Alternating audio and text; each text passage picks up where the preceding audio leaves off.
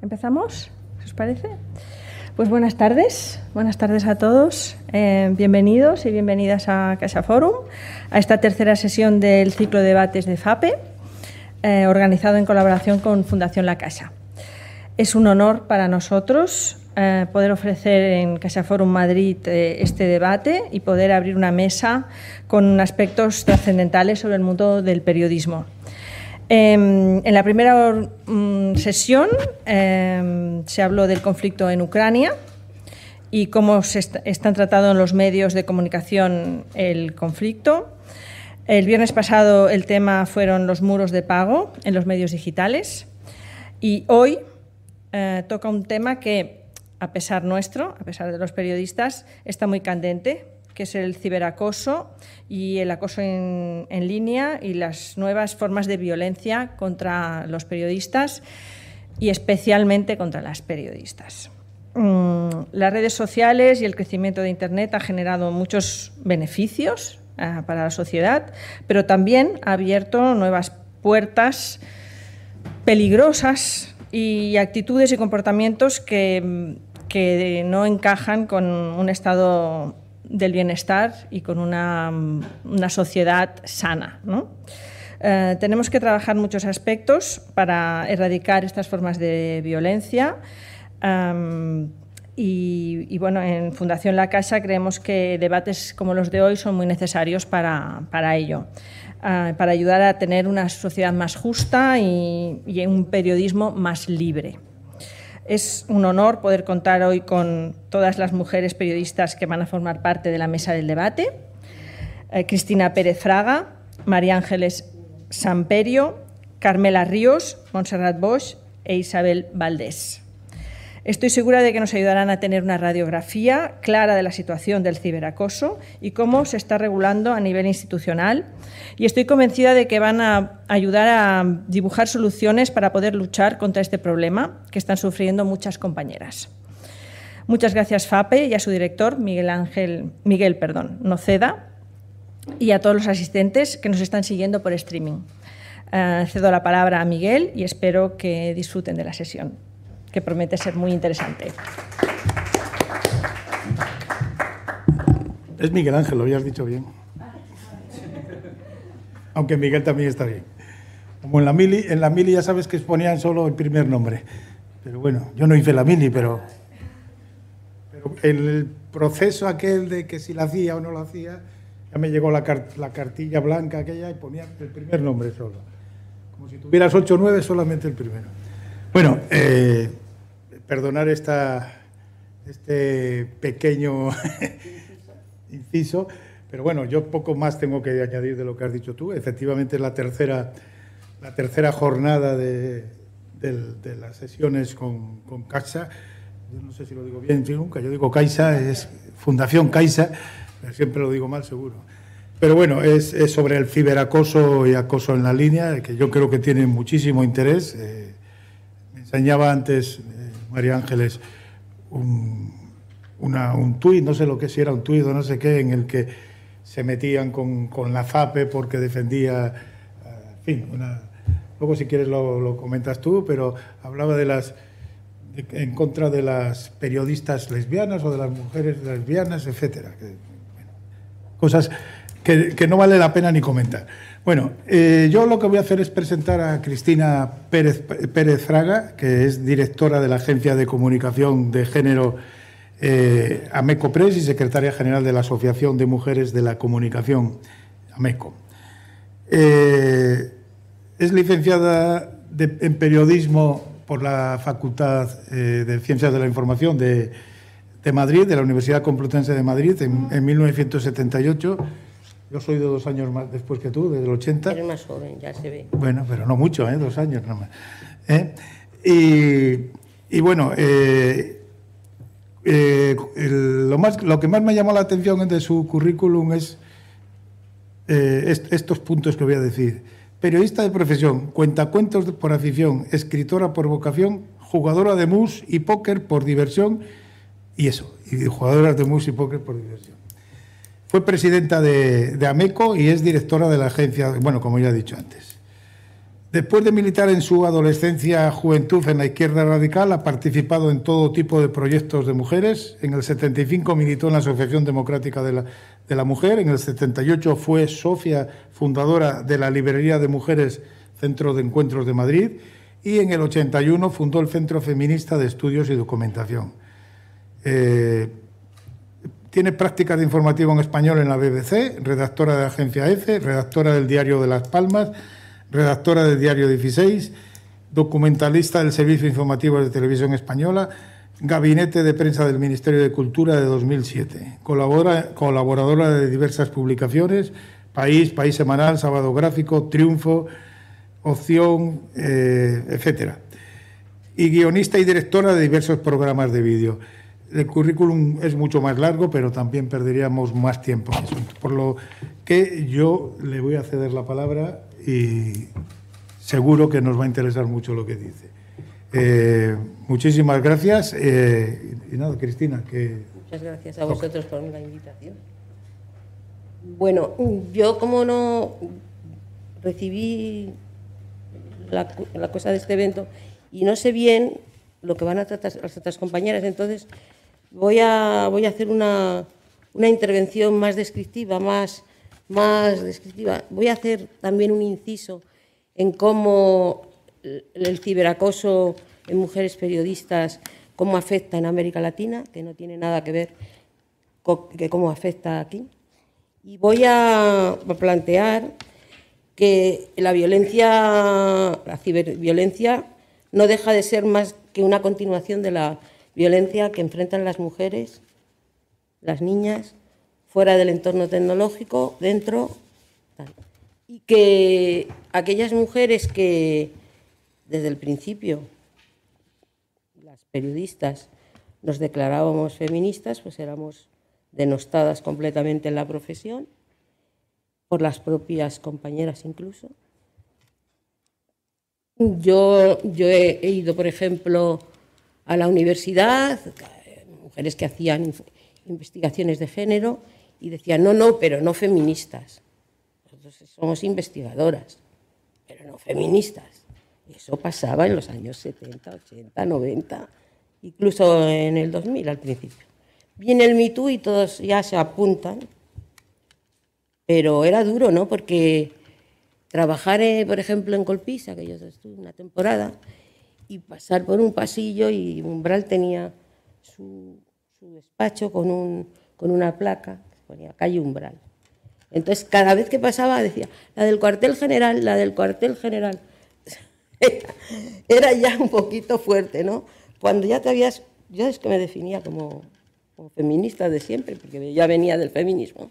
Y entonces, eso, eso tenías que, soportarlo. Por tanto, yo creo que el, que el ciberacoso no deja de ser una prolongación del propio acoso que hemos tenido las mujeres periodistas, sobre todo eh, más que por, mm, por ser mujeres, ¿eh?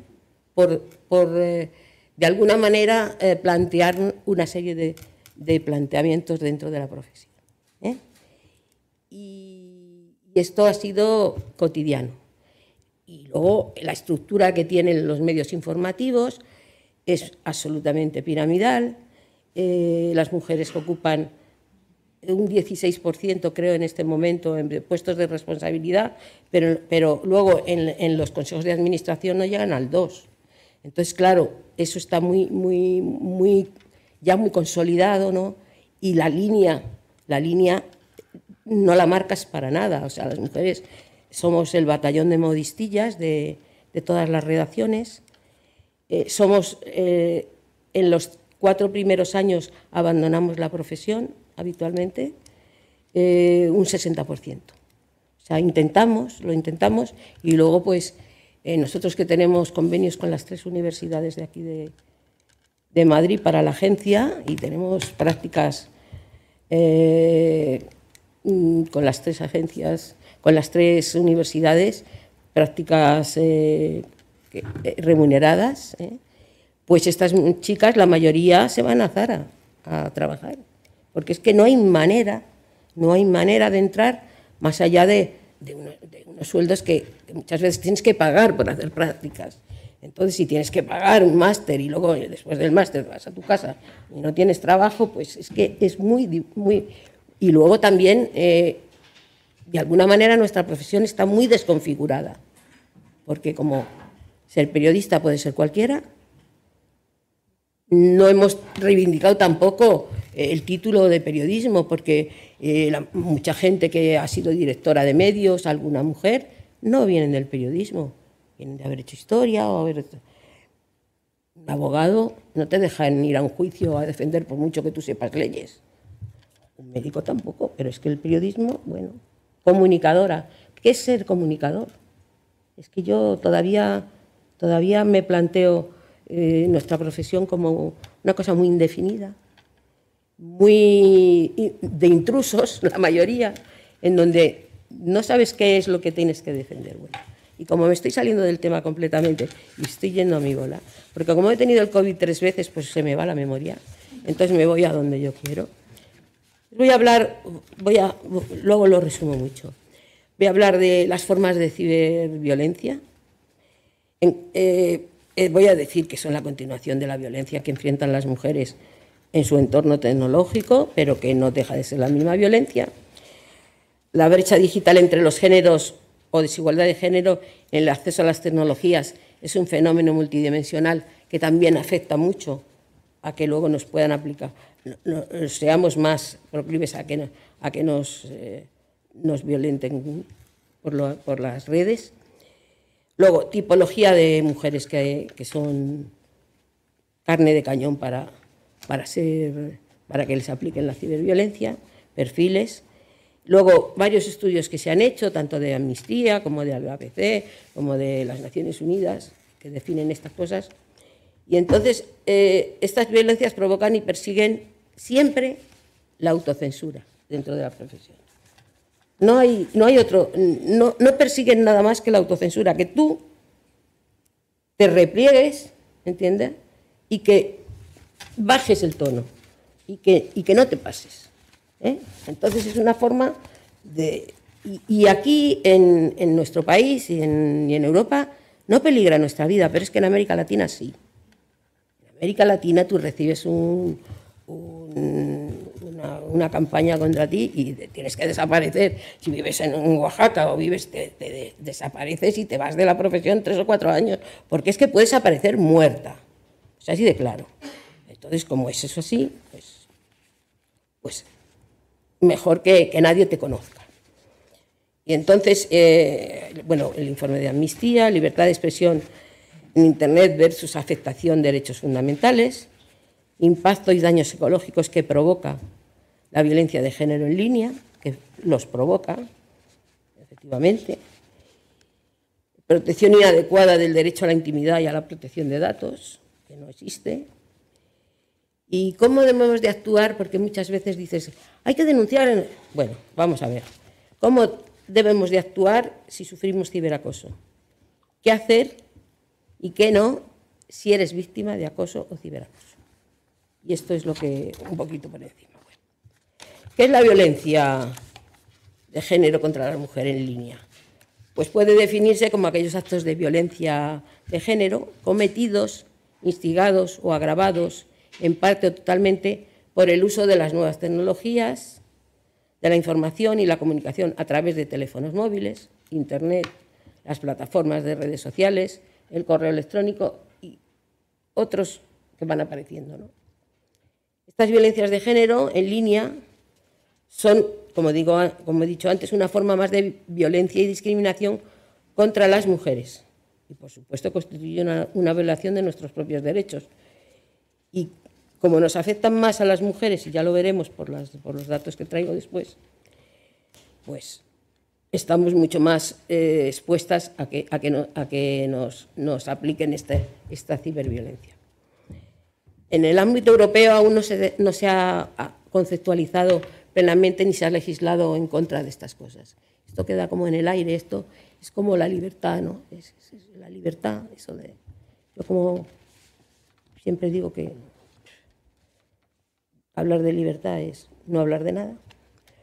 Pues los pocos estudios disponibles aseguran que las mujeres y las niñas constituyen el objetivo de ciertas formas de ciberviolencia en una proporción muy superior a la de los hombres, muy superior, que se enfrentan a amenazas específicas y los efectos de estas, que son muchas veces muy traumáticos y cuando no son de peligro de tu propia vida, como en estos países, pues en, nuestros países pues te dejan como un poquito baldada psicológicamente y empiezas a, a pensar, yo no sé si me irme de aquí una temporada.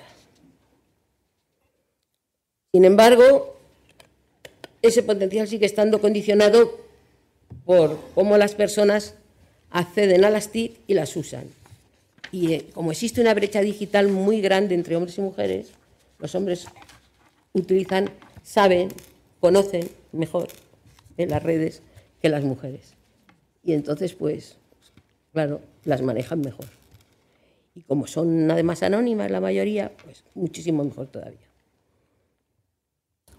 A pesar de, de falta de datos, debido al hecho de que se trata de un fenómeno relativamente nuevo, la macroencuesta europea de 2014 de la Agencia de Derechos Fundamentales de la Unión Europea destacó que el 23% de las mujeres había informado haber sufrido ¿eh? abuso o acoso en línea al menos una vez. Y, una de cada diez mujeres había experimentado alguna forma de ciberviolencia a partir de los 15 años. Entre los tipos de acoso digital contemplados en la encuesta está la recepción de contenidos multimedia, spam o virus, llamadas telefónicas, contactos con identidades falsas, registros en sitios web, recepción de mensajes, robo de identidad, o sea, utilizar tu identidad y salir en las redes como que tú eres la que estás diciendo esas cosas que tú no sabes ni, ni quién es el que está haciendo eso.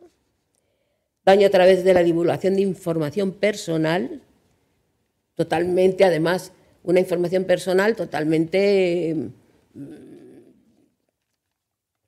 falsa muchas de las veces. Pero bueno, ahí está. Y el robo, el robo de contraseña y estas cosas. ¿no? Estos datos indican, yo creo que la urgencia que hay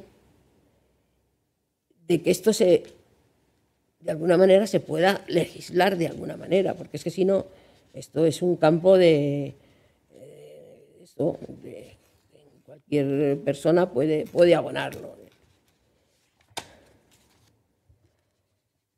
A ver, tipología de las mujeres que son atacadas por, por, eh, la, la ciberviolencia. Hay tres perfiles principales.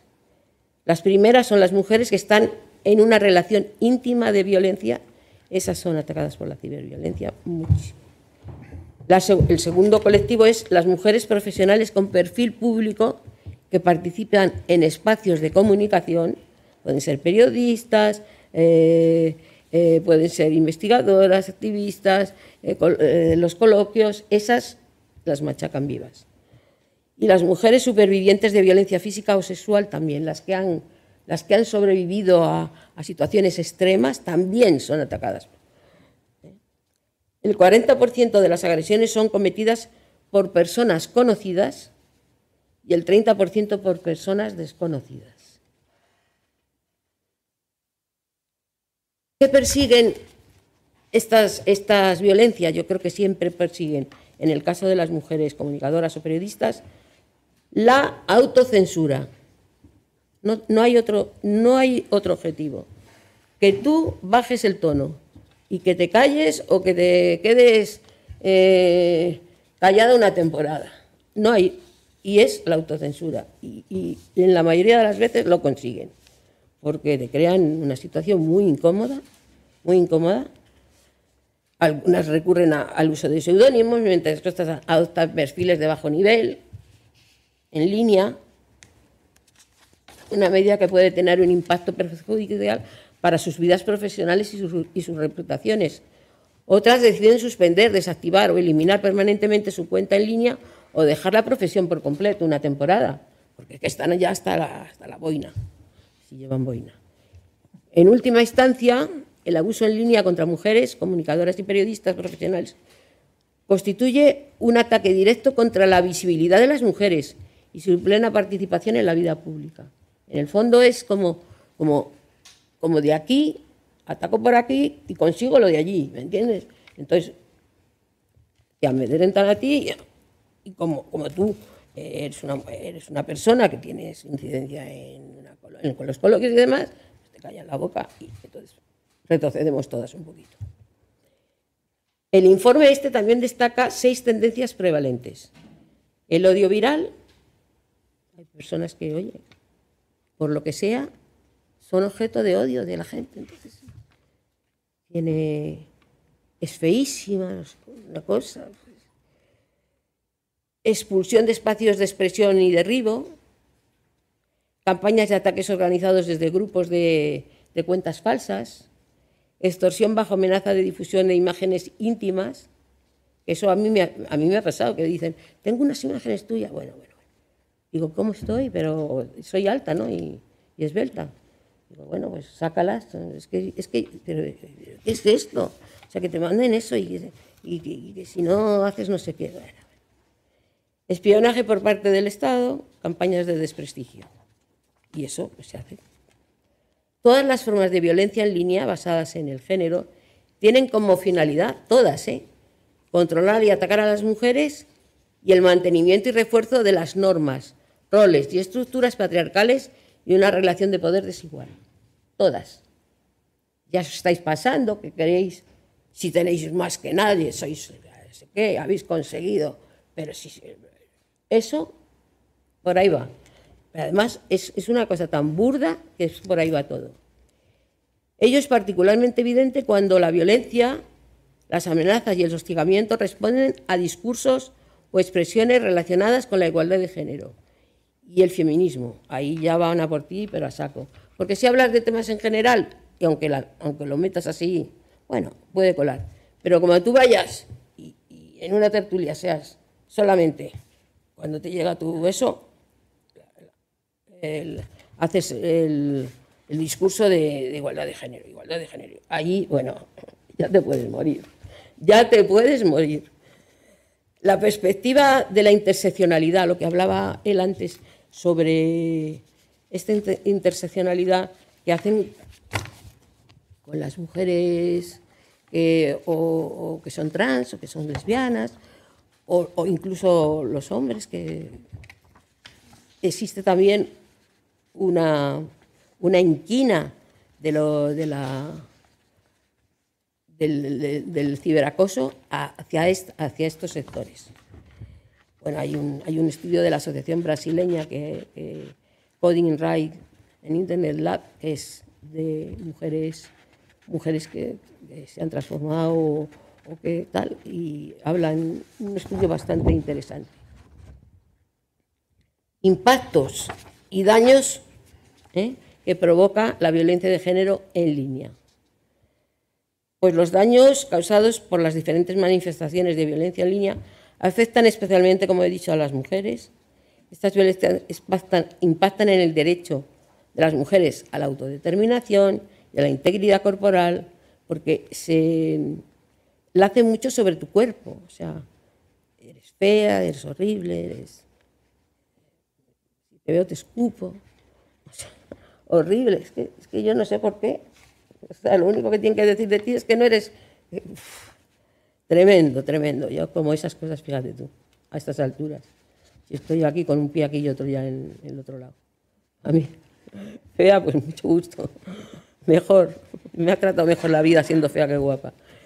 Estas violencias impactan en el derecho de las mujeres, en su capacidad para moverse libremente, sin temor a la vigilancia, y les niega la oportunidad de crear sus propias identidades en línea y formar y participar en interacciones sociales políticamente significativas.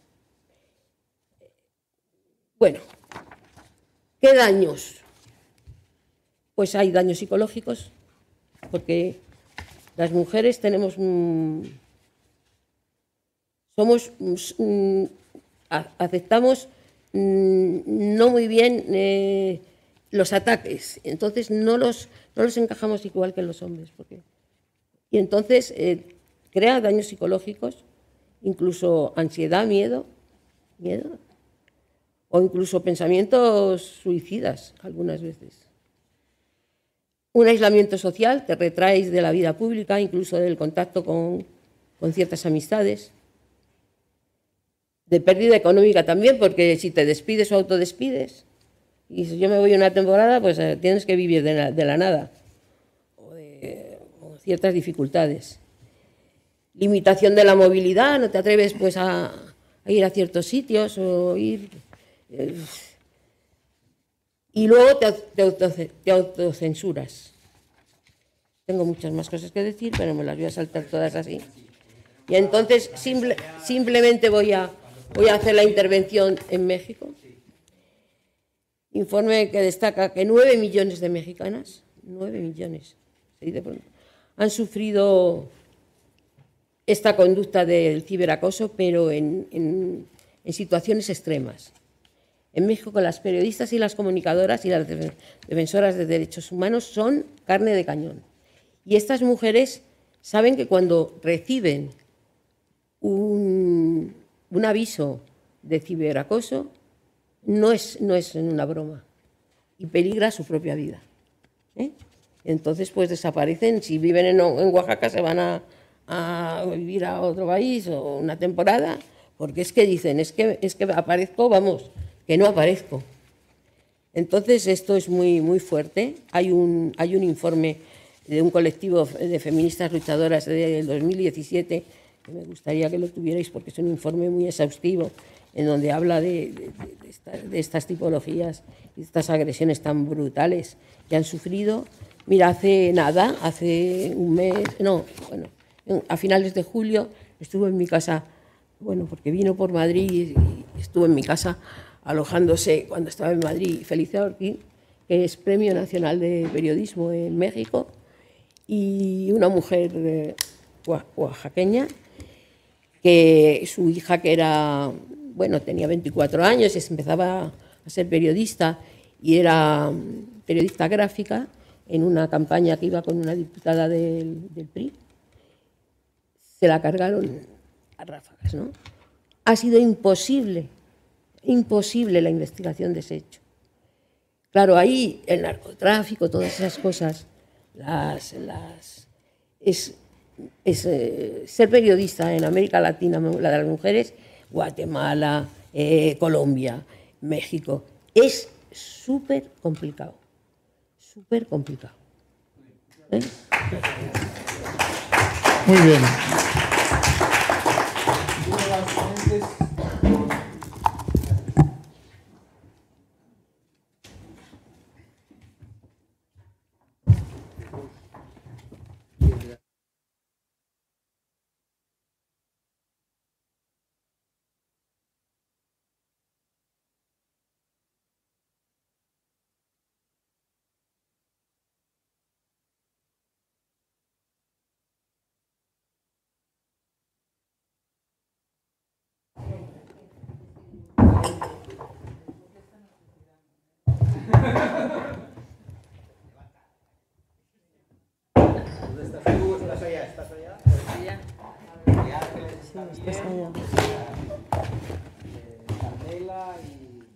Esperar que saque los papeles.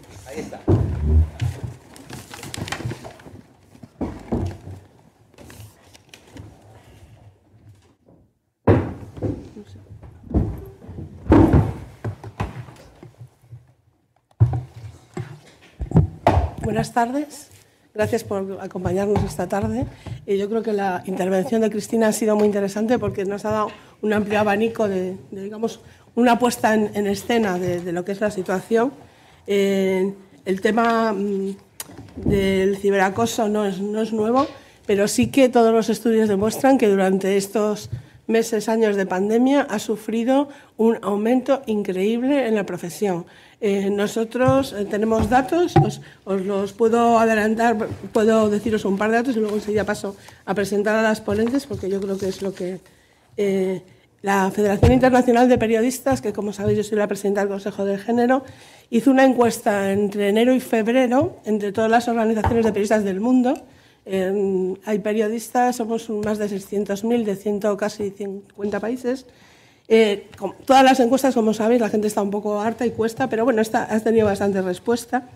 Y, luego eh, lo que ha demostrado la encuesta es, primero, que el 60% de los encuestados han dicho que han sufrido o conocen casos cercanos de acoso en línea, tanto hombres como mujeres, ¿eh? porque la encuesta la dirigimos a los dos. Y, y, lo más importante, no han encontrado en sus empresas ni en sus organizaciones protocolos de apoyo para poder denunciar esta situación, para poder, cuando ha empezado, cortarla de raíz, y eso es una de las cuestiones que más nos preocupan a la Federación Internacional de Periodistas. De hecho, el próximo 25 de noviembre vamos a sacar los resultados de esta misma encuesta con muchos más datos, y lo que pretendemos es contar con testimonios de todo el mundo de mujeres que han sufrido y algún caso de hombre, creo que hay también este tipo de acoso, porque lo que queremos es que haya una caja de herramientas para que se prevenga. O sea, es importante, eh, Cristina ha dicho, la impunidad, que no haya impunidad, que pague la gente por los delitos, pero es mucho más importante, desde el punto de vista de las organizaciones de periodistas, la prevención y también que las organizaciones de periodistas seamos capaces de dar ese apoyo psicológico, legal, acompañamiento simplemente a estas mujeres que lo sufren. Yo sé que es muy difícil y, conocemos casos y ejemplos que nos hubiera gustado traer aquí, eh, que se cuenten las situaciones personales. Algunas son duras, implican em, el entorno familiar, implican pues, volver a contar lo mismo muchas veces, pero es necesario que conozcamos estos casos, que los tengamos en cuenta para poder, sobre todo, prevenir. Eh, un año más vamos a seguir con la, con la, campaña de No estás sola y bueno, luego si queréis, eh, no me gustaría dejar de insistir en que tenemos un elemento importante para la prevención del, ciberacoso y del acoso en general de las empresas, que es el nuevo convenio del 190 de la OIT. Digo nuevo porque aunque no es nuevo, todavía hay muchos países que no lo han ratificado. España lo ha ratificado, pero todavía no está en aplicación. Y queda un amplio protocolo y unas amplias instrucciones para poder perseguir el acoso el único problema que tenemos, y eso también me gustaría que es una reflexión, es las mujeres freelance, los periodistas freelance, porque ellos no tienen empresas que respondan por ellos, aunque muchos de ellos realmente trabajan para grupos editoriales o para empresas. Vamos a empezar lo que no, con las intervenciones. Os hago un breve resumen de cada una y habla y mejor ¿no? que no contar la biografía de un tirón. Yo, tengo la primera, Montserrat Boyce que es delegada de Igualdad, Diversidad e Inclusión y editora de Igualdad de la Corporación de Radio y Televisión Española, periodista de Radio y Televisión Española desde 1976 y que ha desarrollado su carrera en la sección internacional de los servicios informativos de televisión. No, creo que haya muchas que no te conozcan, pero bueno. En 1996 creó la web Mujeres en Red sobre derechos de las mujeres en el mundo, derechos limitados y cercenados, denuncia Vox por la violencia estructural. Desde hace varias décadas imparte formación sobre los derechos de las mujeres y comunicación y ha analizado de manera especial el papel de las tecnologías de la sociedad de la información y las redes sociales. Ha recibido diversos premios. El primero de ellos fue en el 2000 el premio AMECO de Comunicación, en 2005 el premio al reconocimiento a la labor periodística más destacada en la erradicación de la violencia de género, otorgado por el Observatorio contra la Violencia Doméstica del Consejo General del Poder Judicial. En 2009 el premio Nicolás Almerón de Derechos Humanos y en 2015 el premio de Comunicación No Sexista de la Asociación de Dones Periodistas de Cataluña. Cuando quieras, Mose. Bueno, el tema es amplio, pero voy a intentar hacer plantear algunos elementos que me parecen importantes en el debate. ¿no? Estoy totalmente de acuerdo con Cristina cuando planteabas que efectivamente el tema del ciberacoso contra eh, está absolutamente conectado con una situación de violencia contra las mujeres estructural y que y eso puede constatarse cuando vemos eh, las marcas de diferencia del tipo de acoso que sufren las, mujeres periodistas. Es decir, estamos en un momento. Eh, yo también eh, intentarían marcar la diferencia de cuáles son los problemas que tenemos a nivel del Estado español y a nivel internacional. Eh, creo que nos puede ayudar a identificar cuáles son algunos de los temas que son especialmente conflictivos o algunos grupos de, de periodistas, de mujeres periodistas que por su especialización lo tienen más difícil. Eh, y también eh, es importante poner el acento a nivel internacional, como, comentaba María Ángeles, en relación a cuál es la situación de las mujeres periodistas y, los problemas de, no solamente de ciberacoso, sino los problemas de acoso que, habitualmente explican. Agradecer muchísimo la invitación de la FAPE y, sobre todo el que os planteéis reflexionar sobre este tema. Eh, estamos en un momento muy complicado en relación a la libertad de expresión y en relación al ejercicio de discrepancia. Es decir, la sociedad está muy polarizada, especialmente en España, pero, pero podríamos decir que, es a nivel internacional eh, también, y las redes sociales eh, aumentan y focalizan mucho más esas discrepancias y generan muchos más niveles de, violencia. Eh, seguramente algunos de los compañeros que nos estén escuchando en estos momentos dirían, pues, a nosotros también nos acosan, a nosotros también nos persiguen, nos maltratan, lo tenemos difícil.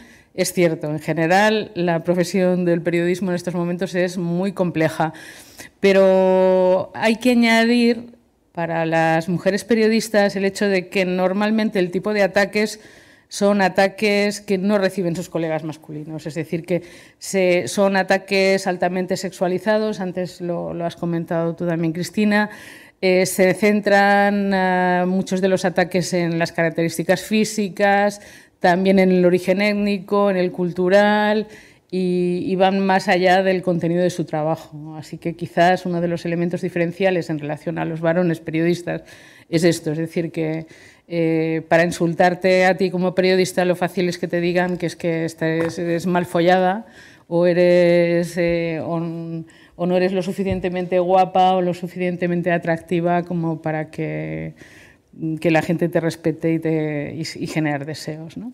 Es decir, hay otro elemento muy importante que yo creo que marca la diferencia, eso se ve a nivel internacional, antes Cristina ha comentado el tema de la situación de las mujeres de México, y es que eh, por un lado, se añaden amenazas sobre violencia sexual, es decir, que, en muchos casos se plantean eh, situaciones de, bueno, mm, eh, que hacen temer por tu integridad física.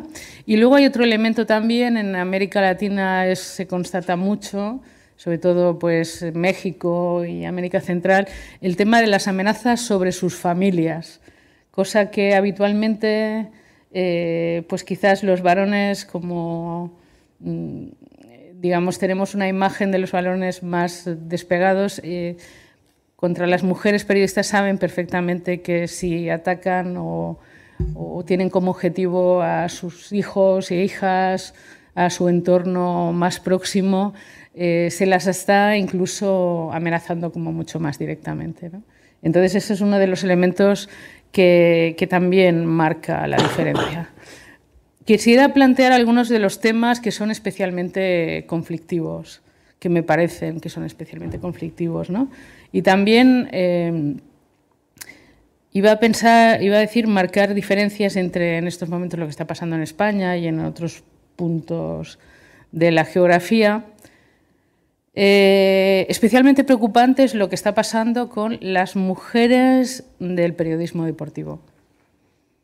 Es decir, están sufriendo unas situaciones de acoso inaceptables, normalizadas, con el hecho de que ya se sabe que los hooligans y que la gente, que los seguidores de los diferentes eh, em, eh, em, eh, clubs mm, deportistas, bueno, estoy pensando en el fútbol, no lo quería decir directamente, pero, pero así, es decir, muchas de, eh, en muchas ocasiones, algunos de los acosos y de, los insultos que reciben las mujeres periodistas, en vez de cuestionarlos como violencia contra las mujeres, violencia de género, se achacan a la violencia que ya existe en el mundo del, periodismo deportivo. Sin la historia de ¿pasaría esto si fuera un hombre que que ha hecho esa retransmisión deportiva. O el otro día, por ejemplo, nos pasó con una compañera, con, con el presidente del Villarreal, ¿no? que se enfadó muchísimo eh, porque esa compañera le hizo una pregunta que el presidente no quería. Y entonces empezó a, a insultarle públicamente y, a...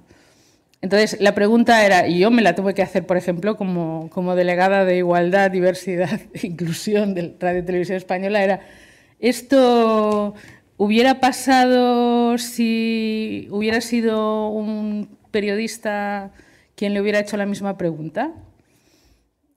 Mm, no sé, eh, nos queda muchas veces la duda. ¿no?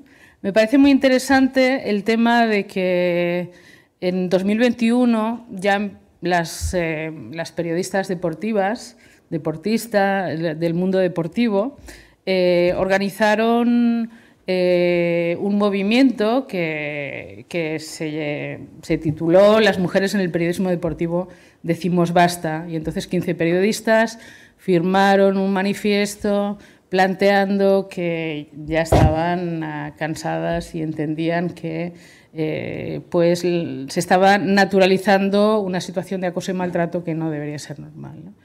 Eh, tenemos muchos nombres eh, sobre la mesa y el problema está en que esto, mm, esto continúa y es absolutamente vigente. Es decir, creo que desde la profesión del, periodismo deberíamos tomar conciencia de aquellas situaciones de violencia que, no pueden darse ya por normalizadas y, que, y, que, hay que parar. ¿no? Hay otros temas que, es decir, mm, tratar determinados temas es altamente peligroso, también en España en estos momentos.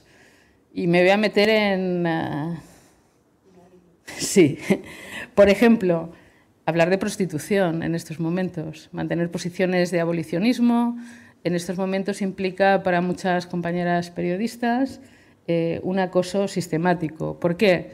A ver, eh, cuando estamos hablando de acoso, mm, en estos casos se refiere a acosos eh, que están organizados, no es aquello de que recibas un comentario desagradable o, que en un momento determinado pues hayas hecho algo que se te pueda reprochar y que alguien te lo... sino que directamente, es decir, uno mm, yo diría que en estos momentos esto no es solo contra las mujeres periodistas, sino en general las situaciones de acoso en las redes son situaciones eh, organizadas y tienen objetivos tienen objetivos efectivamente de autocensura y tienen objetivos de que no te atreves a hablar de determinados temas que son conflictivos. ¿no? Está hablando, he mencionado la prostitución, pero también podría hablar de la pornografía. Mm, hablar de pornografía y relacionarla en estos momentos con violencia contra las mujeres es altamente de riesgo. Es decir, en este caso, no es contra periodistas, sino contra compañeras, contra expertas, especialistas, que se han atrevido en los medios de comunicación a hablar de determinados temas que siguen siendo tabúes. Otro de los temas, eh, sin duda, pues, eh, es el tema actualmente en España de la ley trans. Es decir, eh, posicionarse y ya no posicionarse, sino hablar y poner determinados temas sobre la mesa, significa que puedes llegar a ser blanco de, los grupos organizados de acoso. Eh, hemos puesto sobre la mesa el tema de México. ¿no? México sería quizás uno de los lugares como más duros ¿no? para todo el mundo, pero en ese para todo el mundo, para las mujeres es eh, especialmente complicado. Afortunadamente eh, se han organizado, se han autoorganizado redes. De hecho, hay aquí en España hay eh, redes de solidaridad con, que, que, apoyan y que dan acogida a estas mujeres, también a compañeros que tienen que salir de, sus lugares donde están trabajando porque empiezan a ser amenazados y saben perfectamente que tiene que, que, está en juego su vida. Eh, es una práctica también bastante habitual en, Centroamérica, está conectada efectivamente con, con, no solamente informar de lo que está pasando sobre el terreno, sino con uh, em, con cuestiones eh, de medio ambiente, con cuestiones de activismo eh, de la sociedad civil que si son reflejados por los periodistas, eh, pues sabes perfectamente que acabas arriesgando la vida. ¿no? valoro especialmente el tema, y sí quería terminar mm, poniendo sobre la mesa una cuestión que no tiene que ver con el ciberacoso, pero sí tiene que ver con el acoso, que es la necesidad de que tomemos conciencia de eh, los problemas de acoso que existen en las empresas de medios de comunicación. Yo me quedé súper impactada en un encuentro de hace unos meses a nivel internacional, cuando la mayoría de las compañeras, en este caso europeas, explicaban que uno de los principales problemas en las redacciones era el problema de afrontar el acoso sexual. Entonces, en Europa, sí, no, no, en América. En Europa, exacto. ¿no? Yo, yo, quisiera subrayarlo y haría un llamamiento en ese sentido y valoro especialmente el trabajo que se está haciendo a través de los planes de igualdad, los protocolos de acoso, pero me parece fundamental que tanto las organizaciones profesionales como los sindicatos eh, tomen conciencia, tomemos conciencia de que hay una naturalización del acoso en las redacciones, en, eh, en, todas partes, que hace que determinadas compañeras, por ejemplo, no quieran estar en determinadas secciones o no quieran estar en determinados equipos porque saben que van a tener que eh, resistir a, situaciones que, normalizadas que, que, difícilmente podrán incluso denunciar. ¿no? Yo creo que hemos avanzado bastante en ese sentido, pero, pero debemos considerarlo. Y bueno, de momento lo dejo aquí. Gracias. Me había quedado aquí lo de los planes de igualdad que lo tenía apuntado, porque en la mayoría de ellos hay un protocolo de actuación que me parece muy interesante y en los, en los casos que no los tengan estaría este convenio que mencioné antes, el 190, que sirve para todas las empresas. Sí, pero hay que defenderlo. No, no, claro, hay que aplicarlo. La ley está muy bien, las normas están escritas. Eh, también me gustaría en el tema del deporte, porque la Federación Internacional de Periodistas estamos llevando una campaña que la iniciamos con las Olimpiadas. Acabamos de mandar una carta al presidente de la FIFA en relación al Mundial de Qatar, no solo con las mujeres, sino el respeto a los derechos del LGTBI. Y no nos han contestado de momento, pero la carta se la hemos mandado. Por lo menos hay que insistir. Que ¿eh? hay, hay que insistir. No, me imagino que no, pero bueno. Bueno, el, reto es ir, seguir preguntando para recordar que lo tenemos en agenda, ¿no? Ya sabemos que hay gente que contestará y otras que no, pero... No te importa, le voy a dar primero la palabra sí, Isabel. Vale. Eh, Isabel Valdés es periodista especializada en feminismo, licenciada en periodismo por la Universidad Complutense de Madrid y máster en periodismo en la, de la Escuela UAMEL País. Es la corresponsal de género del periódico y autora del libro Violadas o Muertas, Península, 2018, sobre el caso de la manada y el movimiento feminista. Participa en charlas y conferencias sobre sanidad, salud y mujeres, feminismo, violencia de género y medios de comunicación y formó parte del equipo de Jauría, Jauría será, ¿no? la obra de teatro dirigida por Miguel del Arco sobre el caso de la manada. Periodista especializada en feminismo, licenciada en periodismo. Eso está, repetido, está bien. Tengo muchísimo síndrome de la impostora, porque claro, vosotros escucháis los currículos de todas estas mujeres que me rodean y me siento eh, un poco pequeña de estar aquí. Pero bueno, voy a hacer, perdonadme porque sé que me estáis viendo toser, me quiero disculpar, pero es que no lo puedo evitar. O sea, he estado enferma y necesito toser y sé que es muy molesto, perdonadme. No tengo, no, no, eso no, no he venido con una PCR negativa, es una gripe. Sí, sí, cierto. O sea, no os preocupéis por eso. bueno, em, yo quería eh, hacer al, no me voy a entretener mucho, no, me gusta hablar de seguido, pero hay una cuestión que creo que se ha quedado em, sin comentar hasta ahora, que es que eh, lo que conocemos como la ley del solo sí es sí, la ley de libertad sexual, ya regula eh, el acoso. O sea, por primera vez eh, se ha introducido no solo el acoso sexual digital, que era importante, sino que establece en varios de sus artículos el acoso por razón de género en el ámbito digital. Es cierto que el articulado no, eh, no se extiende en qué formatos, pero sí es cierto que si se analiza cómo se produce ese acoso, sobre todo a las mujeres, eh, tú te das cuenta, como ha dicho Cristina y como ha dicho Monse, que todo tiene que ver con el género. Da igual del tema que tú eh, tuites o postes o publiques, los insultos siempre van a ir a la parte sexual, a la parte física, a la parte que tiene que ver con el género o el sexo. Entonces, por ese lado, creo que la ley, en su ambigüedad, digámoslo así, está bien redactada para que tú, como mujer que sufre un acoso, puedas eh, interponer una denuncia que nunca es fácil, que esa es, otra, esa es otra cuestión. No es nunca fácil poner una denuncia ni ante quién eh, con la ley, que entró en vigor creo que el 7 de octubre, o sea, hace nada. Eh, de ahí me voy a la, a la, cuestión de denunciar el acoso. Hace no mucho, por una cuestión dentro del propio movimiento feminista, hace dos domingos Mm, yo es cierto que eh, tuve un día muy malo por meterme en un jardín en el que no me tendría que haber metido, yo lo sé, pero em, de repente me vi por primera vez acosada digitalmente y de forma muy violenta por el propio movimiento feminista. O sea, por mujeres eh, con las que yo he debatido o que nos conocemos más o menos, que es algo que ha empezado a pasar ahora a raíz de la ley trans. Sí, y a mí me tiene em, fascinada. O sea, es decir, la primera vez que el acoso se produce por parte de distintos colectivos que tienen que ver y están dentro del movimiento feminista. Yo denuncié a, denuncié algunos a Twitter porque eran bastante amenazantes y eran bastante groseros.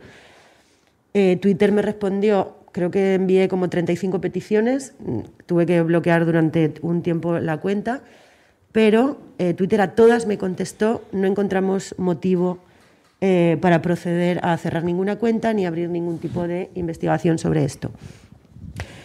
Os quiero recomendar encarecidamente un, libro en este, justo en este apartado de, la intervención que se publicó hace nada, que es de Sara Ahmed, una investigadora independiente ahora eh, de Reino Unido, que se fue precisamente de la universidad porque la universidad no respondía a sus propios protocolos de denuncias de acoso de mujeres y del colectivo LGTBI y de personas con algún tipo de discapacidad.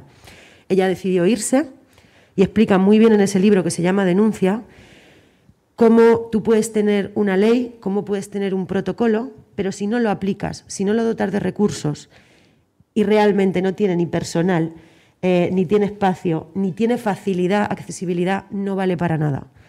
¿Vale? Para que tú tengas en tu ficha de empresa o de lo que sea que tienes un protocolo, pero realmente em, estás archivando, que ella llama, cuando tú archivas una denuncia, archivas a una persona, porque ya esa persona ha dado el primer paso, que es dificilísimo de, denunciar, y la estás dejando atrás, no le estás ofreciendo la protección que le habías, eh, que le habías prometido.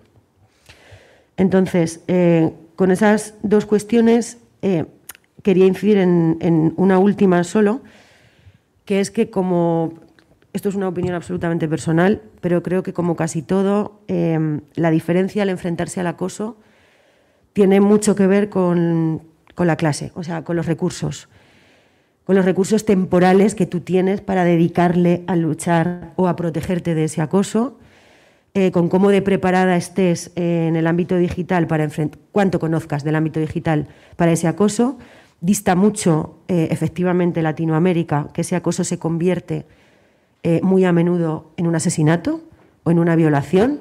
En España eso, eh, por el momento, espero que no, pero por el momento no pasa. Entonces, creo que hay ciberacoso y acoso en línea muy distinto según quién seas, según qué país habites, según a qué tema te dediques, también según qué grado de exposición y de visibilidad tengas. Y creo que en el fondo eh, también depende mucho, en el caso de periodistas independientes es imposible, pero sí depende mucho de a qué empresa pertenezcas em, la protección que tú puedas tener. Puede haber empresas muy pequeñitas, los medios de comunicación no dejan de ser eh, empresas, muy pequeñitas que no puedan ofrecer y ni siquiera estén interesados en esa protección y hay medios más grandes que sí tienen la capacidad, algunos querrán y otros no. Y, es doloroso porque al final no hay nada establecido oficial que regule más allá de esta ley, la que os decía del solo sí es sí, que además regula un apartado exacto de, del acoso en el trabajo. No hay nada que proteja a las mujeres. Tiene mucho que ver con cuánto tú te puedes abstraer cuánto un día poder decir, mira, no me importa lo que me estés diciendo.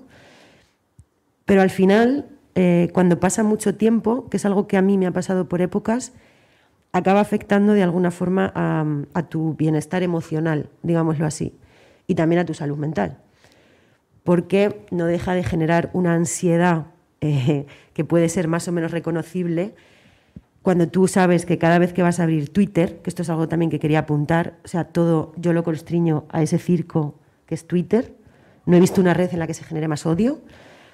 Eh, cada vez que yo abro Twitter, si sé que hay algo que he podido mm, tocar alguna fibra, lo abro con miedo. No me parece eh, justo, para mí por supuesto ni para nadie, que una red social que nos ayudó, bueno, nos ayudó no, fue el canal de las mujeres para poder eh, ver y formar parte de esa explosión en 2016, porque en España yo quiero recordar que el MeToo llegó en 2017, pero en España ya empezó en 2016 con el caso de la manada. Y fue a través de las redes sociales, luego todo ese movimiento global.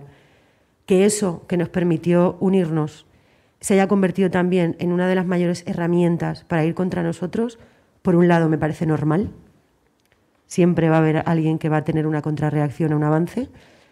Y por otro lado me parece algo a tener en cuenta en todas las regulaciones que se hagan a partir de ahora en Europa y en, todo el mundo. Y ya no doy más la chapa. Muchas gracias. No has tosido ni una sola vez, te has dado cuenta, ¿no? Gracias. gracias.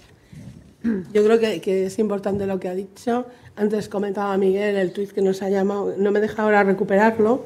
A ver si lo puedo recuperar. El ¿Eh? Hay muy poca, pero espera a ver eh, lo que decía exactamente. Las periodistas son mayorcitas para evitar el ciberacoso. Eso es victimización pura y dura con intención de propaganda. En relación a la jornada que estamos manteniendo. Rescate FAPE del lesbo feminismo. De la marinera, ¿vale? O sea, eso sin habernos escuchado. Mm. Sí, sí. Eh, bueno, vamos a, a, pasar a Carmela, que no nos la hemos olvidado. Perdón. Carmela Ríos es licenciada en periodismo por la Universidad San Pablo CEU de Madrid.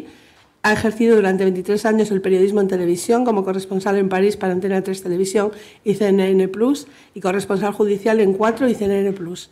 Desde 2009 explora el eje del, de periodismo, vídeo y redes sociales desde la crónica en directo con dispositivos móviles a la estrategia en medios.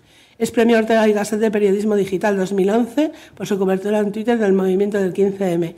Carmela fue responsable de redes sociales y nuevas narrativas del grupo de prensa Unidad Editorial. En la actualidad es consultora de empresas e instituciones y analiza la actualidad de las redes sociales en el diario El País a través de la columna Anatomía de Twitter. Imparte clases en varias universidades. Cuando quieras, Carmela. Muchas gracias. Muchas gracias a la Fundación La Caixa y a la FAPE por invitarme un año más y sobre todo para abordar un tema que es tan interesante y tan, tan necesario. Eh, bueno, yo voy a jugar casi un poquito a la contra, si os parece, eh, y voy a centrar en el tema en, el corazón de las redacciones, si, os parece bien. Eh, efectivamente, el acoso online es el acoso a los periodistas, el acoso a los periodistas en general, hombres y mujeres, es un problema. el otro día, bueno, leí una entrevista, una serie de entrevistas que el correo estaba haciendo a directores de medios y Joe Kahn, el, el director de New York Times, decía eh, reconocía como el segundo gran riesgo para los periodistas eh, el riesgo psicológico debido a las campañas de acoso eh, que los informadores reciben en redes sociales. Y cuando leí esta frase pensé, es una maravilla que alguien, un responsable de un medio, interiorice de esa forma, identifique tan claramente que sus periodistas tienen un problema con todas esas críticas, esos insultos, amenazas que puedan recibir en redes sociales, sean hombres, eh, hombres o mujeres. Efectivamente, eh, bueno, estamos viendo que, el, problema no es solo femenino, yo creo que el problema es un problema, global. Voy a lanzar algunas ideas y no me quiero tampoco extender mucho para que podamos abrir debate que me interesa mucho más. Yo creo que eh, todo lo que se refiere a las redes sociales ha llegado a nuestra vida de una forma abrupta, masiva, intensa, eh, pero ha habido un pequeño detalle, y es que eh, eran gratis eh, y estaban en nuestro bolsillo. Y entonces no nos hemos preparado para ellas. O sea, que decir, digamos, han sido como un tsunami que han provocado una mutación en todas nuestras en esferas de nuestra vida familiar, económico, político, de todo, pero pero no nos hemos parado a, ver lo que estaba pasando, entre, otras cosas, porque no nos da tiempo. O sea, que decir, vivimos la, la, la erupción tecnológica de tal velocidad, de tal magnitud, que no nos da tiempo a, a reflexionar sobre cómo afecta a nuestros ecosistemas, cómo afecta a, nuestra, eh, a nuestro oficio y cómo afecta, cómo afecta a, a, nuestra democracia. Eh, esto, en mi opinión, ha provocado un gran desconcierto en los medios, porque nos hemos encontrado con fenómenos mmm, de una gran importancia que no hemos sabido ver y que tampoco han sabido ver los responsables de los medios. El acoso es uno de ellos, la desinformación es otro. Yo creo que muchos de nosotros que estábamos en medios cuando ganó Donald Trump, eh, no entendíamos muy bien, porque todos los indicadores que teníamos no hablaban de eso, no hablaban de una victoria de Trump. Y un día dijimos, a ver, aquí ha pasado algo en, la, evolución de la comunicación política que nosotros no estamos viendo. Algo está pasando en algún sitio donde nosotros no estamos mirando y somos periodistas, ¿no? Y entonces, efectivamente, lo que estaba pasando es que había todo un, sub, no un submundo, había un magma debajo, digamos, ¿no? que eran todas las redes sociales, todos esos perfilados psicológicos, método Kosinski, Cambridge Analytica, los Facebook Ads, Brad Pascal, estratega digital de Trump metiendo dinero eh, por miles ¿no? a, a, estas campañas microsegmentadas que, lograron bueno, disuadir el voto más que, ofrecerlo a, Trump. Y, bueno, y, eso sigue siendo así en gran cierta parte. Hay un gran desconocimiento de cómo se utiliza la red y sobre todo los mecanismos que, las impulsan. O que hacen que emerjan a la realidad eh, situaciones o problemas como puede ser el acoso o como puede ser el problema de la desinformación. Y yo pienso que todo además está bastante relacionado. Eh, ese desconcierto, esta ignorancia ha hecho, por una parte, que los responsables de los medios tengan muy poco interiorizado que este, esto, este tema del acoso online está dando muy mala vida a los periodistas y además que tiene una incidencia muy grave eh, dentro de, primero, de nuestras sociedades, de nuestra democracia, porque es raspar, que es desgastar paulatinamente nuestra, nuestra libertad de expresión y por otro, eh, por otro lado también porque bueno, puede provocar lo que hablábamos antes, que usted lo decía, ¿no? la autocensura, ¿no? es decir, oye, es que yo mejor no voy a contar estas cosas porque, porque es que no sé qué me van a decir, mejor no colocarla aquí. ¿no? Inciso, y esto también aquí ser un poco, no sé, a ver cómo lo veis vosotros. Eh, vivimos en el periodismo, en la época del periodismo de la opinión. Hemos, hemos, visto cómo mutan las televisiones que en vez de ofrecer informativos y reportajes ofrecen tertulias donde todo el mundo tiene que ponerse un sombrerito ideológico y opinar. Bueno, digamos, hemos creado un ecosistema maravilloso para que todos estos ataques se produzcan. Con lo cual yo diría, yo diría como mm, primera píldora, decir, oye, volvamos al periodismo o sea, decir, sí, o esto en, en, los sueños locos, eh, las empresas periodísticas podrían pensar que los modelos de negocios pueden ser igual más menos rentables, porque evidentemente llenar una mesa con cinco personas que pongan a discutir y si se gritan, pues es mucho mejor. Eh, eso es bastante barato, ¿entiendes? Pero volvamos al periodismo y bueno, en este caso, bueno, yo creo que ahí tenemos en la mesa, bueno, pues a Isabel o a, o a que vienen de medios donde se hace muy buen periodismo. Estamos viendo, estaba pensando ahora mismo Carlos Franganillo, en el otro día en Kiev, eh, con las arenas, con las sirenas silbando y, y toda una playa de, de periodistas eh, en el terreno, tanto en Ucrania como fuera, haciendo, haciendo buen periodismo de televisión. ¿no? Yo creo que pues, tenemos aquí a Jorge del Corral, que de eso sabe mucho, porque ha sido durante mucho tiempo director de servicios informativos en, en Antena, en una época en que él apostó realmente por el, por el periodismo y por el perfil de mujeres en las calles y, en, y, en, fuera de España. ¿no? Con lo cual, eh, yo te diría, el ecosistema va eh, en, esa, en esa dirección. Eh, los medios no nos enseñan a defendernos, pero es que tampoco nosotros como periodistas hemos sentido la necesidad de hacerlo. O sea, yo todavía tengo amigas que son periodistas y me dicen que no tienen redes sociales o que no tienen Twitter. Entonces, yo, a ver, es un problema no tener Twitter, eh, no por contar nada, porque uno puede tener un, una cuenta de Twitter con un, con un tweet, pero la escucha, y esta para mí sería el subrayado, muy subrayado, y los mecanismos, aprender a escuchar las redes sociales son importantes. ¿Por qué? Básicamente porque te, van, te, te da una idea muy clara de cómo funcionan todas las dinámicas. Todas las, por ejemplo, en la circulación o recirculación, que sucede con mucha frecuencia, de los discursos de odio. O, por ejemplo, de cómo funciona el algoritmo. Pongo un ejemplo, y esto es anécdota. Tengo amigas periodistas que de vez en cuando me llaman. Yo he trabajado básicamente en redes sociales durante los últimos 11 años, muy pegada a la actualidad, pero también yendo por la parte de atrás. La parte de, marketing, la parte de analítica y sobre todo escucha, o sea, hacer unas grandes orejas. Y algunas amigas me llaman y me dicen, Carmela, me acaban de decir esta burrada, esta burrada, esta burrada en Twitter. Entonces yo voy a Twitter, veo el tweet de mi amiga y veo que lo ha, eh, que lo ha retuiteado, convención. O sea, que decir, claro, que es diciendo, esta red se ha convertido en veneno puro. Y entonces tú dices, a ver, lo que acabas de hacer es hacer exactamente lo que él quería que hiciera, que es mm. darle difusión. es decir, la regla número uno para luchar contra el acoso es ir a ver el perfil de la persona que te acosa y mirar qué seguidores tiene. O sea, primero, y, jamás retuitearle, porque es simplemente difundir. Es lo que quiere es que otros, perdón, macarras, que otros del bando, de la pandilla, se vayan con él, que se enteren que te están, eh, que te están toqueteando, que te están diciendo, que te están insultando. Si tú, tu primera el gesto de defensa es no le doy cancha, has parado en un, gran, en un gran porcentaje la posibilidad, o has incrementado muy, muy fuertemente la posibilidad de que ese eh, ataque no tenga impacto alguno. Otra opción, ver de dónde vienen esos ataques. Y para eso existen herramientas. Os, cuento, además, la FAP está en bueno, la APM y la FAP están detrás de esta historia. Cuando yo, yo era jefe de redes sociales del mundo, cuando ganó Trump, a mí se me quedó una cara y yo no entendía nada. Digo, qué mal estoy haciendo mi trabajo, porque yo estoy en las redes y tal. ¿Qué, ha hecho Trump en redes que no veo? ¿no? Entonces me fui y llamé a la puerta de la FAP y a, la APM, oye, ¿tenés alguna eh, formación sobre redes sociales, sobre herramientas de verificación y tal. Sí, sí, hay una persona muy buena que ha trabajado en televisión española, se llama Miriam Redondo, en Verifica, eh, que, impartió una formación de una semana, yo me apunté y creo que fue la, no sé, la formación más importante de los últimos 10 años. Eh, porque fue como que alguien me abriera una ventana y me enseñara exactamente qué es lo que estaba pasando. Lo que estaba pasando ahí es que una gran parte de la actividad que vemos en redes sociales es artificial, es creada, es astroturfing. Astroturfing es una, es una estrategia dedicada a crear realidades o estados de opinión a partir de eh, una, serie de cuentas que son completamente falsas.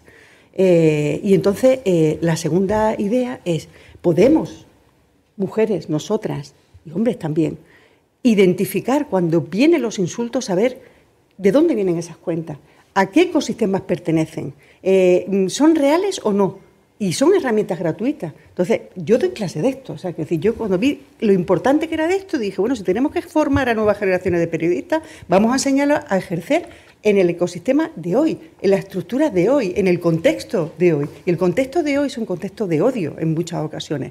¿Qué es lo que podemos hacer? Bueno, para saber eh, cómo es el fenómeno con el que tenemos que luchar, eh, vamos, a, vamos a mirarle a la cara al enemigo, vamos a mirar a la cara a quien nos está insultando o acoso, vamos a, a levantarle, vamos a intentar disminuir su porcentaje de anonimato.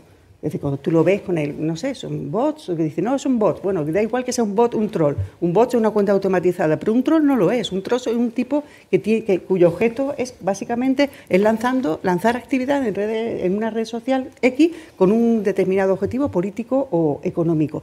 Hablando de esto, del tema político y económico, en el caso, estamos viendo, por ejemplo, ahora ataques sobre mujeres periodistas o mujeres eh, políticas también. Eh, de un determinado ámbito ideológico en el que los periodistas a veces también nos posicionamos, que ese es para mí eh, un elemento de gran reflexión. Estamos ahora en la era del periodismo operativo, bueno, no sería periodismo si es opinativo todo el rato, sería de, la opinión, digamos, ¿no?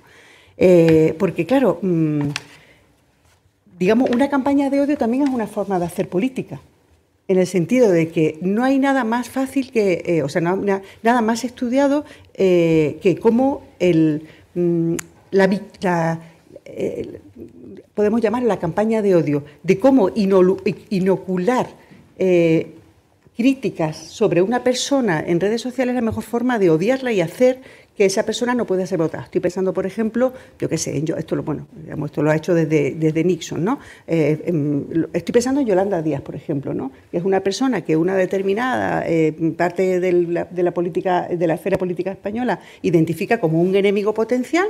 Eh, hay ciertos ámbitos ideológicos que funcionan con mucha actividad en redes sociales, como digamos una parte de la, de la derecha radical en España, que aplican con mucha efectividad eh, este tipo de técnicas del odio. Es decir, vamos a ridiculizar a una persona por tierra, mar con todas las potencias narrativas, con memes, con, frases, con insultos, con, videomontaje y tal, hasta hacerla o, ridícula o odiable, de tal forma en que posiblemente alguien no votará por mí, pero no votará por ella porque he hecho de ella un meme vivo, digamos, ¿no? Un meme, con patas, ¿no? Esto se, hace con, bueno, con bastante eh, frecuencia y en todo el mundo. Y el último punto, em, bueno, esa falta de formación, con lo cual yo milito por formación de los periodistas. No esperemos que venga un primo de Zumosol a sacarnos las castañas del fuego, si bien efectivamente haría falta una regulación que adecuara el reproche penal que se hace a un acto en la vida real que a un acto en la vida online. Yo creo que cuando vemos que una persona recibe amenaza de muerte por Twitter, eh, eso debería tener la misma gravedad que una persona, si, una persona lo recibe en, el ámbito de la vida real, si le amenaza de, de Yo creo que en ese caso hay un desajuste. Y después hay otro problema, y en esto voy a ser un poco crítica, y es que, como decía Isabel, a veces las plataformas digitales son em, eh, relativamente poco reactivas, digamos, a este tipo de denuncias. Nosotros denunciamos mil... O sea, Primero, yo creo que hay mucha gente que no sabe cómo se denuncia o cómo puedes parar un ataque de este tipo a través de bloqueos, de reportes de cuentas, porque no se ha mirado la letra pequeña de, las redes porque son gratis. Decir, esto es un problema de que, es que no sabemos utilizar las redes y no las tememos lo suficiente. ¿no? Con lo cual, eh, yo creo que habría em, que poner en marcha algún tipo de mecanismo para que podamos ejercer una presión mayor sobre las plataformas digitales que identifique, como el resto de la sociedad, que yo creo que esto ya está pasando, que el acoso online es un arañazo enorme en el corazón de una democracia como, como la nuestra. ¿no? Eh, quería, antes ha comentado Mons el tema de Europa y os quería adelantar, pero están a punto de salir los resultados. La Federación de Sindicatos de Periodistas de España y la Federación Europea de Periodistas han hecho una campaña, eh, una encuesta, perdón, bueno, es campaña de encuesta en la que hemos participado FAPE, UGT y comisiones, en la cual eh, se ve claramente, los datos van a salir y, van a estar disponibles, que en Europa, solo hablamos de Europa, eh, ha subido de forma importante el ciberacoso durante la pandemia. Es una cosa que os había comentado antes, pero vamos a tener una encuesta que lo va a demostrar, pero bueno, es otro dato importante. Y luego me gustaría también comentar eh, que GAMAC, que es una alianza global de medios en la que participa AMECO y a Marta, y ha hecho el otro día, ha empezado un trabajo con la UNESCO, con la ONU, precisamente sobre el tema del ciberacoso de periodistas. La ONU nos ha, em, insistido en la necesidad de, los derechos, de, lanzar una campaña por los derechos humanos de las periodistas en países como Afganistán, Siria, Irán, etcétera, etcétera, y a la vez porque reunamos una serie de, herramientas de prevención y formación, que era un poco lo que tú decías, en empresas, en países, es un problema, como sabéis, siempre de fondos, pero bueno, yo creo que ahora mismo se están poniendo muchas bases. No me ha dado tiempo, porque lo he recibido ayer a última hora, no me ha dado tiempo a traducirlo, pero pinta bastante bien porque hay muchas de las cosas que hemos estado hablando aquí se reflejan en este documento y, se va a trabajar en ellas. Si al menos internacionalmente vamos a tener fondos, yo espero que sea un, camino importante. Eh, abrimos el debate si queréis y nos podéis preguntar lo, lo, que queráis. O podéis comentar lo que pensáis también. ¿eh? Yo quería comentar una cosa. Vale. Que en esta mesa, o sea, hemos hablado de muchas cosas y, diferentes. Es decir, eh, se han puesto sobre la mesa situaciones de acoso de colectivos específicos con nombres y apellidos y de actitudes. Eh, se, han, se, han, puesto sobre la mesa comportamientos que son estratégicos. y has comentado algo que me parece fundamental y es el tema de cómo se está utilizando la situación de, acoso a las y los periodistas eh, estratégicamente por parte de la comunicación política. Es decir, estamos en un momento en el que eh, esta lógica del odio eh, pues tiene una línea específica de trabajo en las redes sociales y estamos directamente sufriendo las consecuencias de ello. Y eso son decisiones estratégicas, no pasan por casualidad. Es decir, eh, quien está haciendo comunicación y estrategia política entiende que en un momento determinado le resulta rentable generar esos niveles de odio para, para tener eh, mayor eco. ¿no? Entonces, mm, de alguna manera, eh, estamos mezclando cosas. Es decir, estoy totalmente de acuerdo con el hecho de que está la introducción del elemento de desinformación. Es decir, es desinformación, pero al mismo tiempo es también presión para que aquellos periodistas y aquellas periodistas que pueden plantear un punto de vista diferente que no convence a los lobbies que en estos momentos están manejándose en las redes sociales, eh, se sientan lo suficientemente presionados para que se callen. Esto más allá, más todas las presiones que, digamos, que desde el mundo del periodismo conocemos formalmente y que son las tradicionales que también están sobre la mesa. Y entonces, digamos que estamos en... Eh, tenemos una mezcla, ¿no? Entonces, que seguramente en esa mezcla eh, las soluciones eh, van a ser múltiples, ¿no? sabemos que eh, por ejemplo, el asalto al Capitolio y efectivamente el momento Trump y todas las consecuencias posteriores de, la utilización de las redes sociales para, una estrategia política, eh, para ganar elecciones, ha dejado huella y la sigue dejando. Y efectivamente tiene como objetivo el, tema de los y las periodistas como, personas que eh, tienen marcada opinión, pero eso no quita y efectivamente, mm, tú no has hecho mucho hincapié y me parece que es muy importante el tema de qué pasa con, los, con las mujeres periodistas. Es decir, que, que tienen unos elementos que no se pueden borrar en el, en el, mapa general del momento fastidiado que tenemos tanto en España como en Europa como en el mundo. ¿no? Entonces yo recomendaría que fuéramos capaces de diferenciarlos el tema de la formación a mí me parece muy importante. Por lo menos decir, sufro un ataque, ¿qué tengo que hacer? ¿Qué puedo hacer? Eh, tener una organización a la que me pueda dirigir. Yo misma tener habilidades para poder frenar y no encima eh, ayudarles a que la difusión sea mayor. ¿no? Es, es muy complicado, vamos, que y, nos preocupa, yo creo a FAPE por supuesto, y yo creo que a todas las organizaciones de periodistas, nos preocupa mucho la sensación de las personas que se vean aisladas, que no encuentren apoyo, y los demás también nos vemos un poco, mm, no sé, impotentes ¿no? ante, ante esta situación de lo que se puede hacer. Puedo, quiero recoger eh, lo que ha dicho Monse y también de lo que estabas hablando tú. Tú decías que nos hemos convertido en este momento en un periodismo muy opinativo.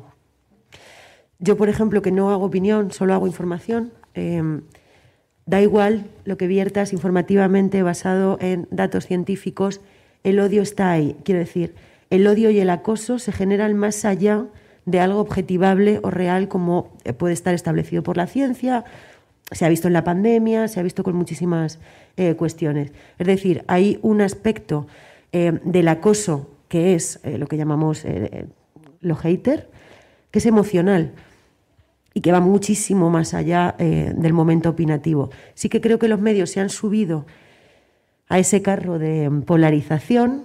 Supongo que han visto de alguna manera que era la única forma eh, de entrar a, su público. Eh, creo que tiene un peligro brutal, que es que se pierda la parte informativa que tiene que tener un, un medio. Pero si me voy más allá, recogiendo lo que ha dicho Monse, Creo que hay una falla en la educación, pero no en la de los profesionales. O sea, no ya cuando tienes 22 o 25 años. Tenemos una ausencia absoluta de información, de educación y de formación en los niños. Nunca ha pasado. Internet entró a nuestra vida, Internet entró a mi vida cuando yo tenía nueve años y a mí el único que me controló fue mi padre. Y porque él quiso, porque podría no haber hecho nada. Pero tenemos a menores desde hace casi ya dos décadas metidos en un mundo, en un mundo de forma totalmente individual, porque a ver quién los controla, hay muy pocos padres em, que ejercen control parental dentro del móvil, etcétera. Tienen mucha libertad en los colegios, tú en un recreo no sabes lo que está haciendo el niño o la niña. Entonces, hay una falta de formación inicial en la que tú no les dices qué es, una fuente fiable de información, por qué canales pueden o no pueden navegar. Tú estás generando individuos eh, desde los 6-7 años que empiezan a tener móvil, que tienen una libertad absoluta en un mundo que nos puede parecer online, pero es muy real. Y lo que pasa en la realidad, y esto lo dicen todos los estudios, por ejemplo, que trabajan con jóvenes y adultos jóvenes, es que el, el, acoso, el grooming, el sexting, todo esto que ocurre a través de Instagram, de TikTok, etcétera, pasa luego a la realidad. Por eso donde más ha crecido la violencia sexual es entre jóvenes. A veces tengo la sensación de que ellos no diferencian entre los más pequeños que hay, eh, hay una diferencia entre lo digital y lo real. Para ellos es todo el mismo mundo. Y, y la lo ejercen así. normalización de la pornografía. Ojo. También, tam- claro, por- no, no. O sea- Los ocho años es la edad ahora de entrada de los, de los chicos al porno. Tienen un, un cine porno en miniatura en su mano y tienen esa formación. Están eh, totalmente enseñados por algo que no son sus padres, ni el colegio, ni la sociedad realmente, sino un submundo en el que ellos tienen, que son videojuegos, las redes sociales y el porno. Esos son los submundos de, de los chavales y se mueven en eso, que generan violencia, que generan adultos, o sea, quiero decir, no siempre, por supuesto, pero sí que vienen de ese mundo de violencia. Y lo último que quería decir es que esa facilidad que se tiene ahora para convertir a alguien en un meme también tiene mucho que ver con cómo de permeable es la sociedad para que eso pase.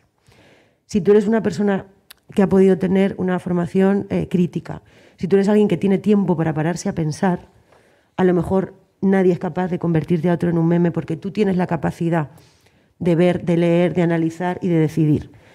Pero en el mundo en el que vivimos hoy, hay relativamente, digamos, una pequeña parte de la población que puede hacer eso. Y el resto se ve abocada a las prisas, a los horarios y a correr. Y eso también es importante. Yo siempre pienso que la culpa de, de todo, la culpa no, la responsabilidad de casi todo lo que nos pasa, en, en gran parte es del mundo capitalista que hemos creado y de cómo vivimos. Y creo que esto tiene que ver también. Perdón por el.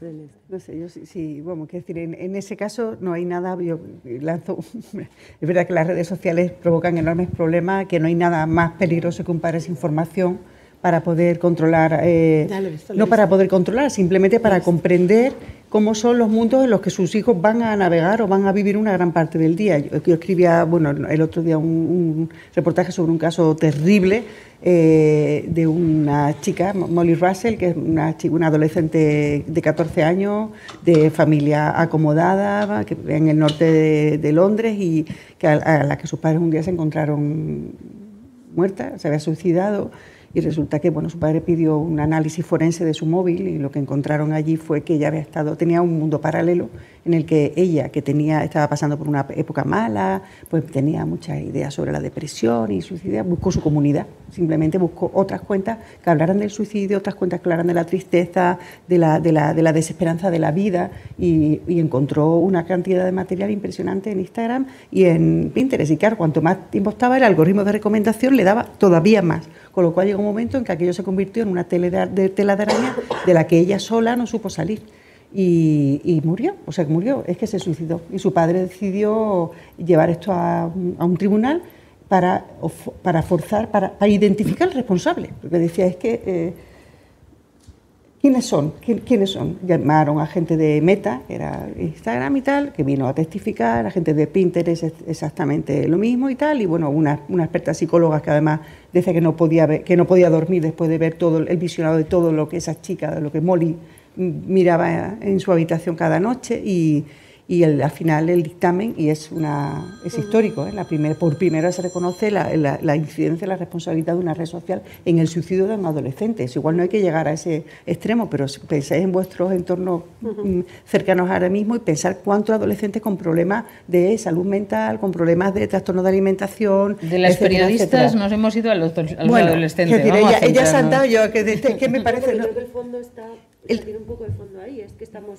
que estamos formando para mañana. yo- y de ahí venimos. es alfabe- es- o sea, que De- decir, dejarnos eso- que pregunte un poco la gente. Es parece que alfa- no- alfabetización, No sé alfabetización. aparte de Jorge, alfabetización. ¿quién más quería hablar? Esa es la idea.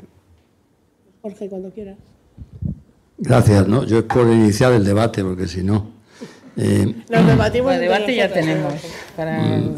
no, no, no voy a provocar esta vez. No, no me lo creo. Solo voy a No me hacer lo dos. creo. No, voy a hacer dos preguntas, pero las voy a, las voy a contextualizar.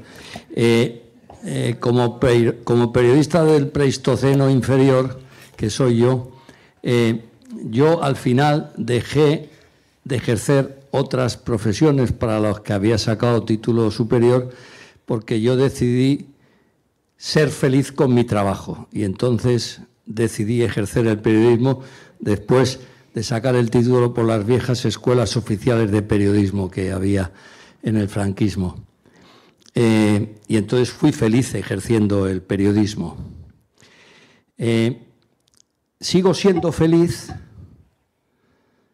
porque no estoy en ninguna red social, en ninguna, ni siquiera en eso que ayer creó una desazón en el mundo porque estuvo dos horas desconectado y eh, leí las entrevistas en las televisiones y, en fin, me quedé en shock, porque ahora todo el mundo se queda en shock ¿eh? por cualquier estupidez.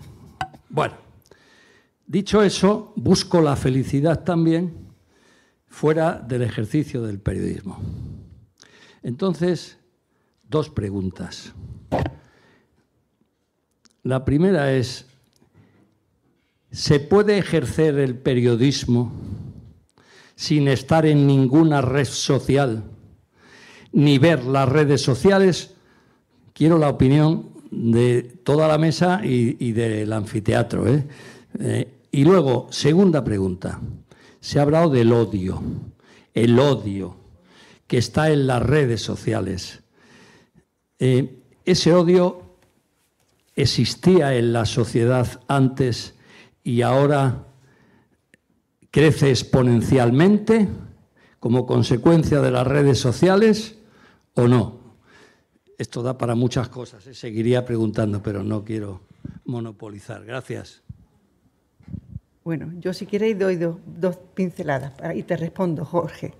La primera respuesta, no, no se puede hacer periodismo en el siglo XXI si uno no conoce, si uno no está, si uno no conoce las redes sociales. Yo no te diría estar en redes sociales o tuitear, que esa sería, para otro debate, sino simplemente como eh, las plataformas de escucha de una nueva realidad. Es decir, piensa en la comunicación política, no se puede entender. O sea, la mitad de la comunicación institucional del mundo pasa por mensajes en Twitter. Eso por un lado. Y sobre todo porque te estarías perdiendo una gran fuente de acceso al conocimiento. Es decir, cuando uno logra eh, controlar o dominar ese tsunami de información caótica que nos llega por tierra, mar y aire, resulta y puede ordenar esa información, resulta que una red social es un elemento de conocimiento mm, infinito. Yo soy una gran eh, amante de las listas de Twitter. Las listas de Twitter son como cajitas temáticas que te permiten concentrar en, un espacio listas, eh, perdón, cuentas referidos a un solo tema. Yo tengo 400 listas de Twitter. Tengo una lista con, todas las cuentas de los museos del mundo, con todos los partidos políticos del mundo, con todos los eh, fotoperiodistas que me interesan, eh, mm, con los periodistas mm, mm, políticos de Alemania, con expertos en Afganistán. Hay un conflicto en Irán hago una lista sobre quién puede informarme, busco la información, que es un elemento muy periodístico. Con lo cual, te diría, no, no se puede ser. en mi opinión, no se puede hacer periodismo en, el siglo XXI si no se tiene redes sociales. Y sobre el, tema del odio, efectivamente, las redes sociales han sido el campo de cultivo perfecto porque el tiempo nos ha enseñado que eh, el algoritmo viralizaba, o sea, difundía con mucha más eficacia todos los mensajes que contenían eh, enfado y miedo. Pues, eh, elementos negativos o emociones. Primero, emociones. Yo siempre digo, cuando doy clase, siempre voy, hablo de la prueba del algodón o hablo de la prueba de la emoción. Cuando veáis un contenido que provoca en vosotros una emoción exaltada, ¿no? de, que te enternece, te hace llorar o algo que te indigna, es posiblemente detrás haya una, una, una intención de que tú hagas difundir eso. ¿no? Y el odio es una emoción muy viralizadora y le gusta mucho a los algoritmos, al de Facebook, al de Twitter, etcétera, etcétera. Con lo cual, yo creo que si las redes sociales igual, este, esta polarización, digamos, y este, esta extensión del fenómeno del odio, no la habríamos vivido en la intensidad en que, la vemos hoy. Perdón. Eh, yo también, o sea, pienso absolutamente lo mismo, no no porque estarías perdiendo la mitad de la vida de la gente.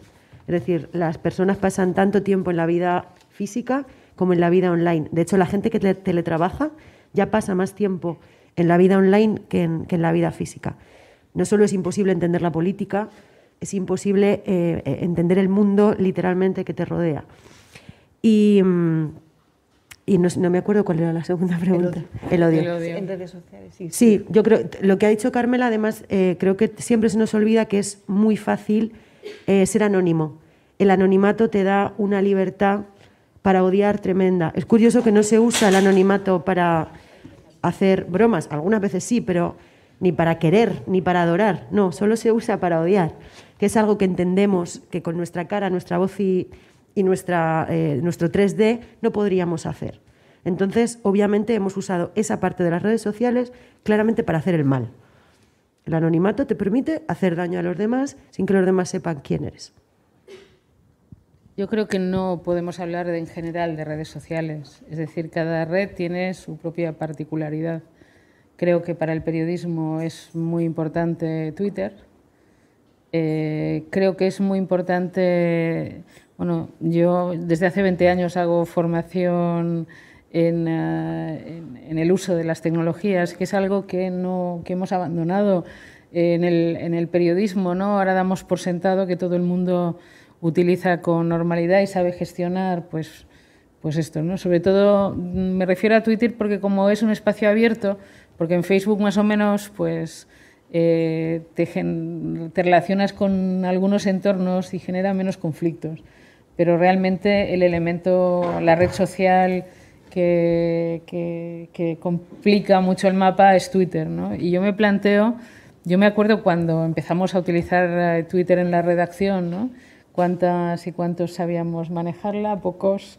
Eh, y en estos momentos eh, casi queda como mal decir que no lo sabes manejar, ¿no? pero muchas veces se entiende que saberlo manejar es hacer un tweet o enviar una foto o tal, pero, pero falta pues esta reflexión que efectivamente me gustaría recoger la idea del protocolo, los protocolos, ¿no? es decir, que ya hay algunos en las redes organizadas, o sea, creados por, por eh, redes internacionales de periodistas y tal, de cómo defenderse. Y efectivamente el ABC es eh, no responder, ¿no?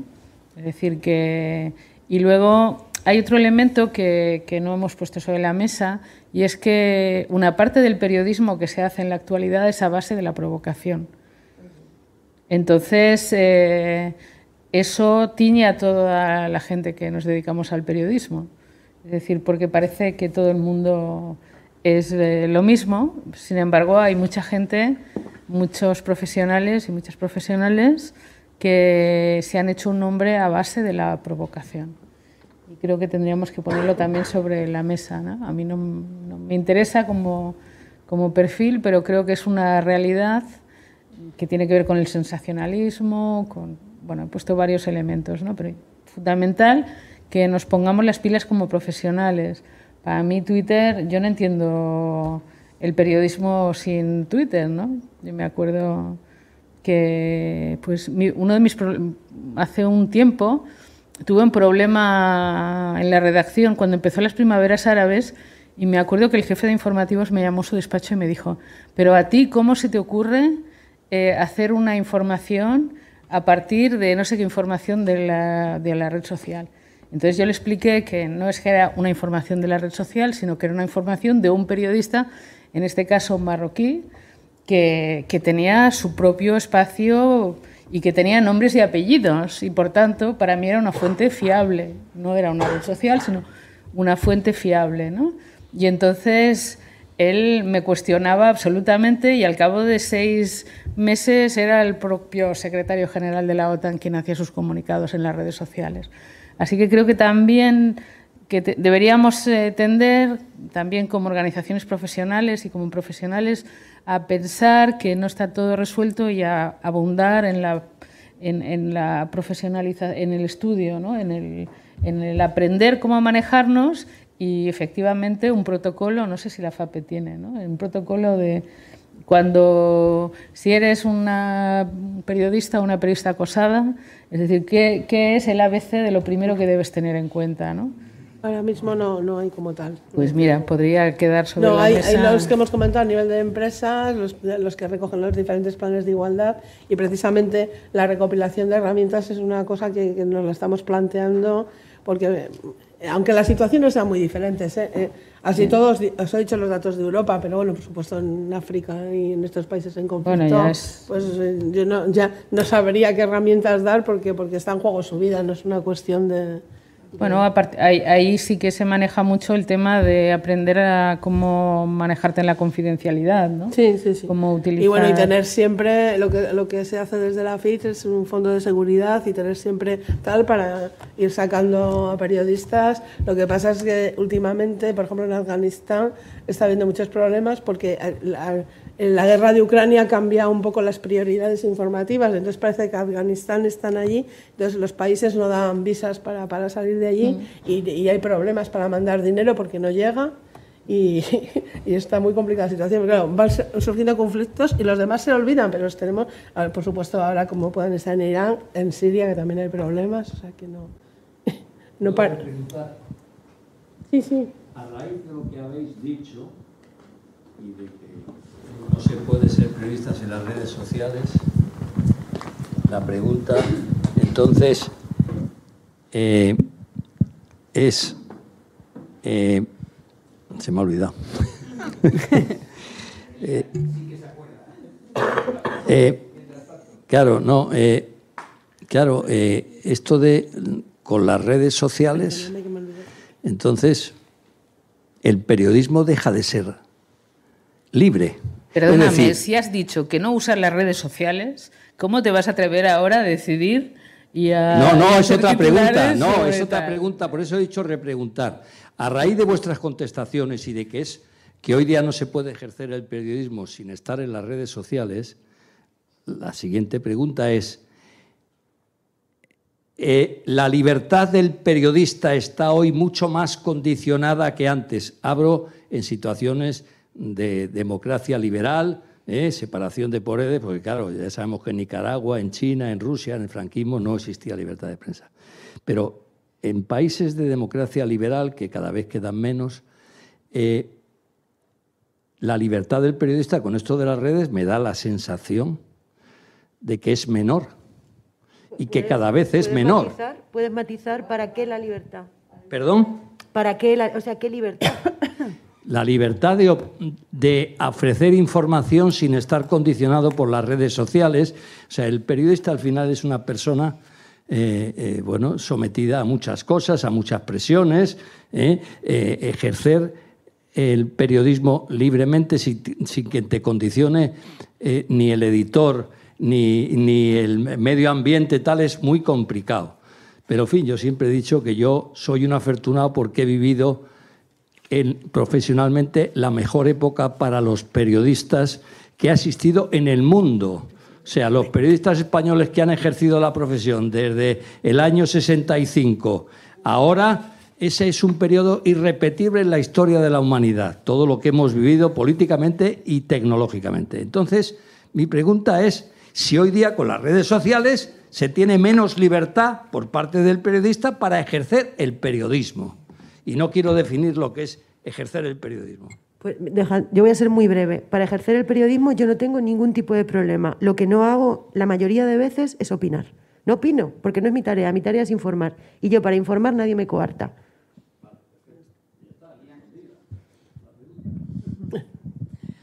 Sí, yo quería incidir en lo que ha comentado Isabel antes del, del anonimato, ¿no? me parece muy clave en el tema de las, de las redes sociales, especialmente en, Twitter, donde hay todos estos haters ¿no? que, que son anónimos. ¿Y cuál es el qué pens- cuál pensáis que tiene que ser el rol de, de las redes, de Twitter, a la hora de, de ver quién hay detrás de, de estos personajes? Si hay al- algún Steve Ban- Bannon aquí detrás, ¿no? Y, cómo, cómo deberían actuar las, eh, no sé, Twitter en este, sobre todo, pienso. Yo creo que es una cuestión de cómo tú te relacionas, es decir, de cómo, cómo tú estableces tu perfil. Yo, por ejemplo, nunca contesto a alguien mm, que no tiene nombre y apellido y no sé quién es. Es decir, eh, no, no me enzarzo en discusiones. Hay gente que dice directamente, en este perfil no discutir, no- aquí no se discute. Es decir, cada cual decide. Yo creo que estamos en un momento en que periodistas y no periodistas deciden cómo, cómo mostrarse y cuál, y cuál es la estrategia que, por la que opta. Entonces, eh, dejar el peso a, la, pues a la empresa que controla la red social pues acaba llevando a que acaben censurando las tetas, ¿no? por ejemplo. ¿no? Es decir, que en Facebook ven foto de teta, foto censurada, y en cambio no, no se censuran otras cosas. Es decir, que cada cual, es decir, ya volviendo al tema de la profesión, porque nos estamos yendo, estamos hablando de mujeres periodistas, estamos hablando también de, de periodistas, eh, de hombres periodistas, cada, cada profesional tiene que decidir es decir, cómo se muestra, no solamente en las redes sociales, sino cómo se muestra eh, si tiene blog, si no tiene blog, si, cuál es su, identidad, eh, su identidad digital, ¿no? cómo la construye. Porque antes hablábamos de eso, ahora ya ni hablamos de esto, ¿no? Ahora, porque antes los periodistas, los periodistas teníamos blogs, y, explicábamos en nuestros blogs, colgábamos aquellas cosas que nos importaban. Es más, incluso aprovechábamos los blogs para colgar aquellas cosas en las que nuestros medios no nos dejaban eh, escribir, ¿no? ¿Recordáis aquellos tiempos de hace tal? Entonces, ahora con la facilidad de... Se nos ha olvidado eh, lo que significan eh, las redes sociales, de que tres, tres frases no es muy difícil trasladar en un mensaje y, entonces a partir de ahí pues se nos ha olvidado también la pregunta de cómo queremos ser, cómo, tenemos que relacionarnos con, con, estas nuevas herramientas. Entonces la responsabilidad para mí es del periodista a la periodista y luego efectivamente es fundamental el tema de protocolos de actuación de como ella comentabas con su compañera, es decir, si te si te insultan y tal, no contestes, salvo que hay gente que decide que lo hace y, retroalimenta. Hay gente que, le va a esto, ¿no? Y sobre el tema, termino con esto, ¿no? Es decir, estamos hablando de, posicionamientos y de tal. O sea, yo me siento una periodista comprometida, me siento una periodista comprometida con los derechos humanos, con los derechos de las mujeres, para mí hay líneas rojas. Es decir, y, no por ello no me siento una periodista partidista. Me siento una periodista que hace información decente, ética, en la que para mí no todo vale. Es decir, no todos los datos son válidos y yo como periodista tengo que tener la responsabilidad de saber cuáles son los datos que yo manejo eh, y, y, cuál es mi posición. O sea, la suma de datos no significa que no tengamos posición, sino que sabemos perfectamente que según organicemos esos datos, eh, a una conclusión u otra. ¿no? Entonces, yo personalmente, eh, eh, pues hago la información a partir de mi compromiso como, como periodista que, a la que le importa una manera ética de estar en el mundo, a la que le importan los derechos humanos, que le importan los derechos de las mujeres y que me importa pues eh, el, entorno y lucho por ello, tenga editores o editoras que a veces sean, sintonicen menos con ello. ¿no? Para eso eh, creo que hemos, sí que hemos avanzado en herramientas para que en los medios pues, las cosas no tengan que ser blancas o negras a nivel interno. ¿no? Tenemos muchas herramientas, afortunadamente, al menos en los grandes medios. ¿no? en el caso de Twitter, yo tengo la sensación de que los periodistas tendemos a, darle mucha importancia porque es nuestra red social. Realmente después el porcentaje de la población que está en Twitter es muy pequeño y va disminuyendo. De hecho, hoy había algo por ahí en el New York Times que hablaba de, este problema que tiene Twitter con sus, con sus usuarios más activos, con aquellos que hacen unas determinadas cantidades de tweets y retuitean cosas, ¿no? que son los que generan el volumen de publicidad que o sea, de, visionados de views de publicidad que necesitan ellos para que su modelo de negocio siga siendo, siga siendo rentable. Sobre el anonimato, eh, cuando, cuando vemos un poco el tono que utilizan muchas personas, yo siempre pienso en, a mí me recuerda mucho a ese tipo de conductores que se, que se transforman eh, cuando entran en el volante. No sé si tenéis en vuestro entorno gente que conoce que es absolutamente pacífica y estupenda y se monta en el volante y no lo reconoces porque va pegando gritos, claxon, no sé cuánto, pita, insulta y tal. Bueno, pues yo creo que las redes es un poco exactamente lo mismo. Eh, las redes, mm, no sé, inocula una desinhibición eh, a muchísima gente que evidentemente si no coloca la foto y pone un nombre anónimo es eh, exponencial, digamos, ¿no? Ahí ya no hay, no hay, no hay límites, digamos, ¿no? Entonces, ante eso, ¿qué hacer como periodista? Bueno, por un lado, evidentemente, cuando lo ves, eh, pues, es ignorarle, como ignorarías un borracho que, que te molesta, o sea, huyes de él y no, no, no entraría, ¿no? Otra cosa es cuando ya eh, los, eh, los insultos, este anonimato es eh, organizado. Y en ese sentido también lanzo otra pequeña reflexión. Eh, todas estas campañas de astroturfing se hacen porque, porque, hay, mm, porque hay empresas que las hacen.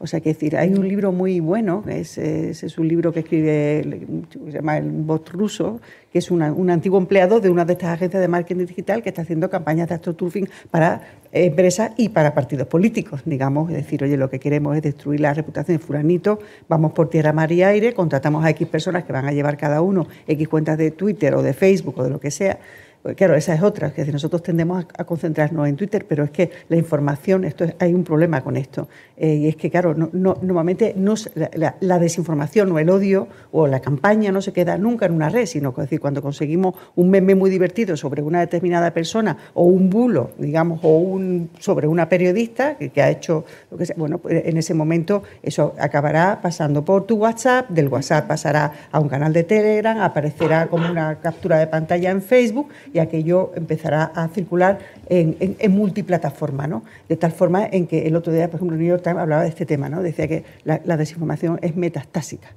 y realmente me parece que el- el- el- estaba muy bien buscado el, el calificativo porque es un problema. O sea, es decir, cuando tú ves algo en Twitter, no- esto no se va a quedar seguramente en Twitter.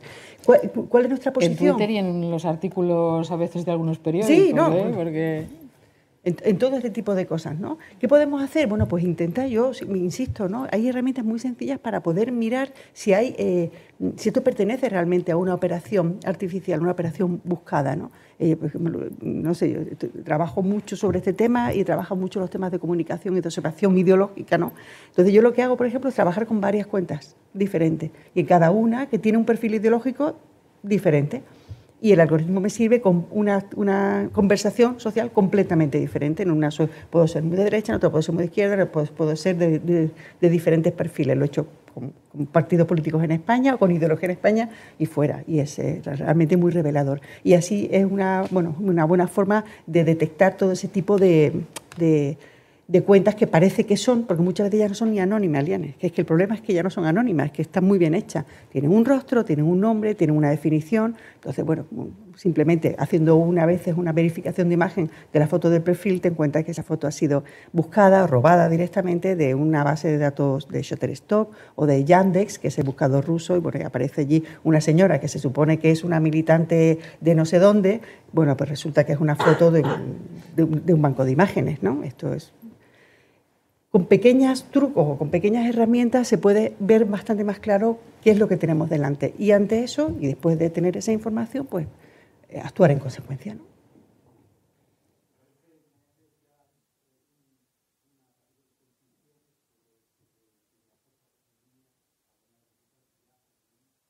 Vale, pues queréis empezamos, Monse. Sí.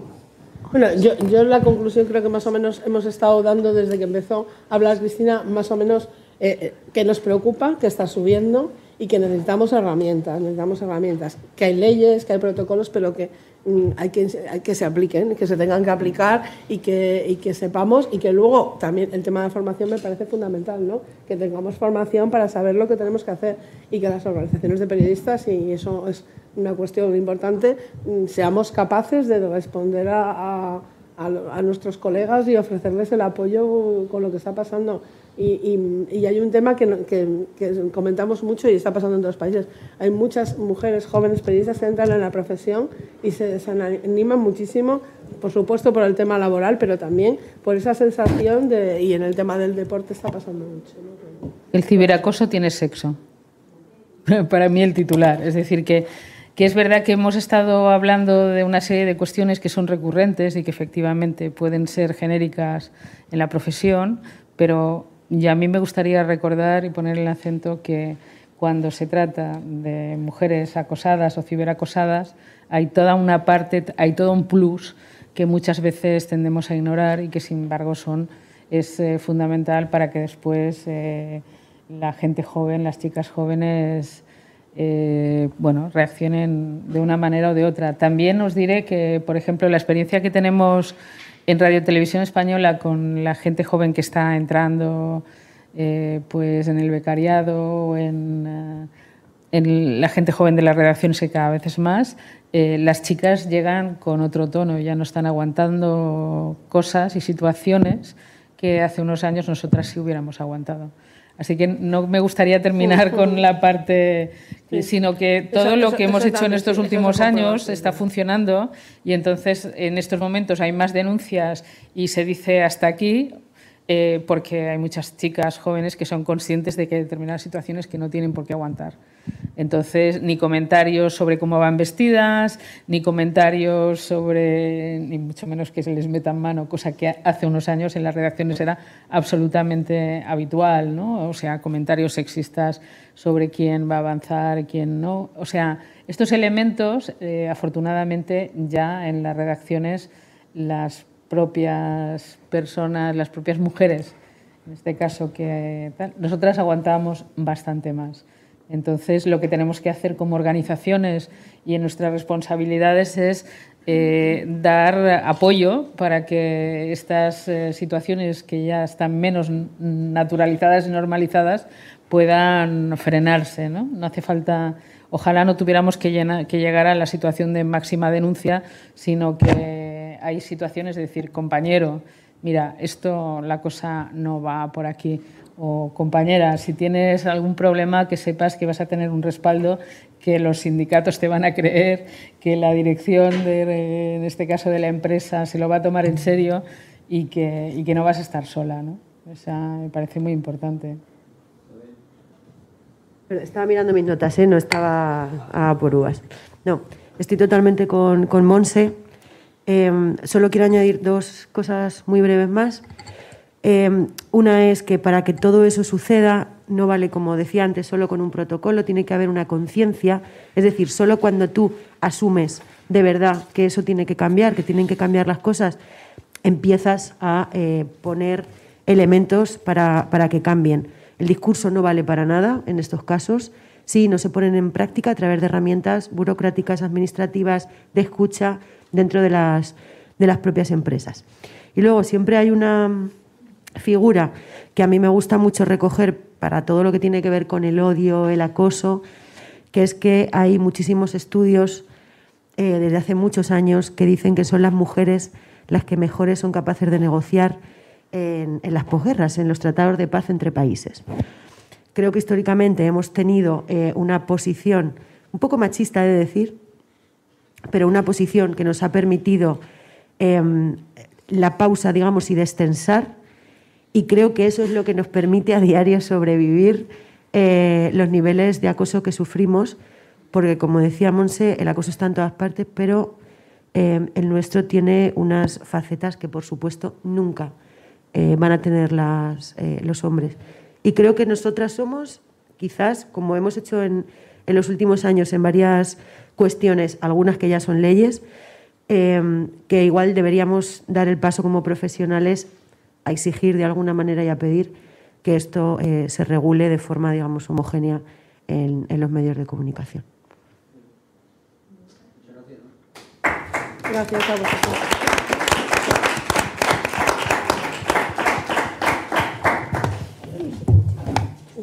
No, muchísimo. ¿Así? O sea, te has, te has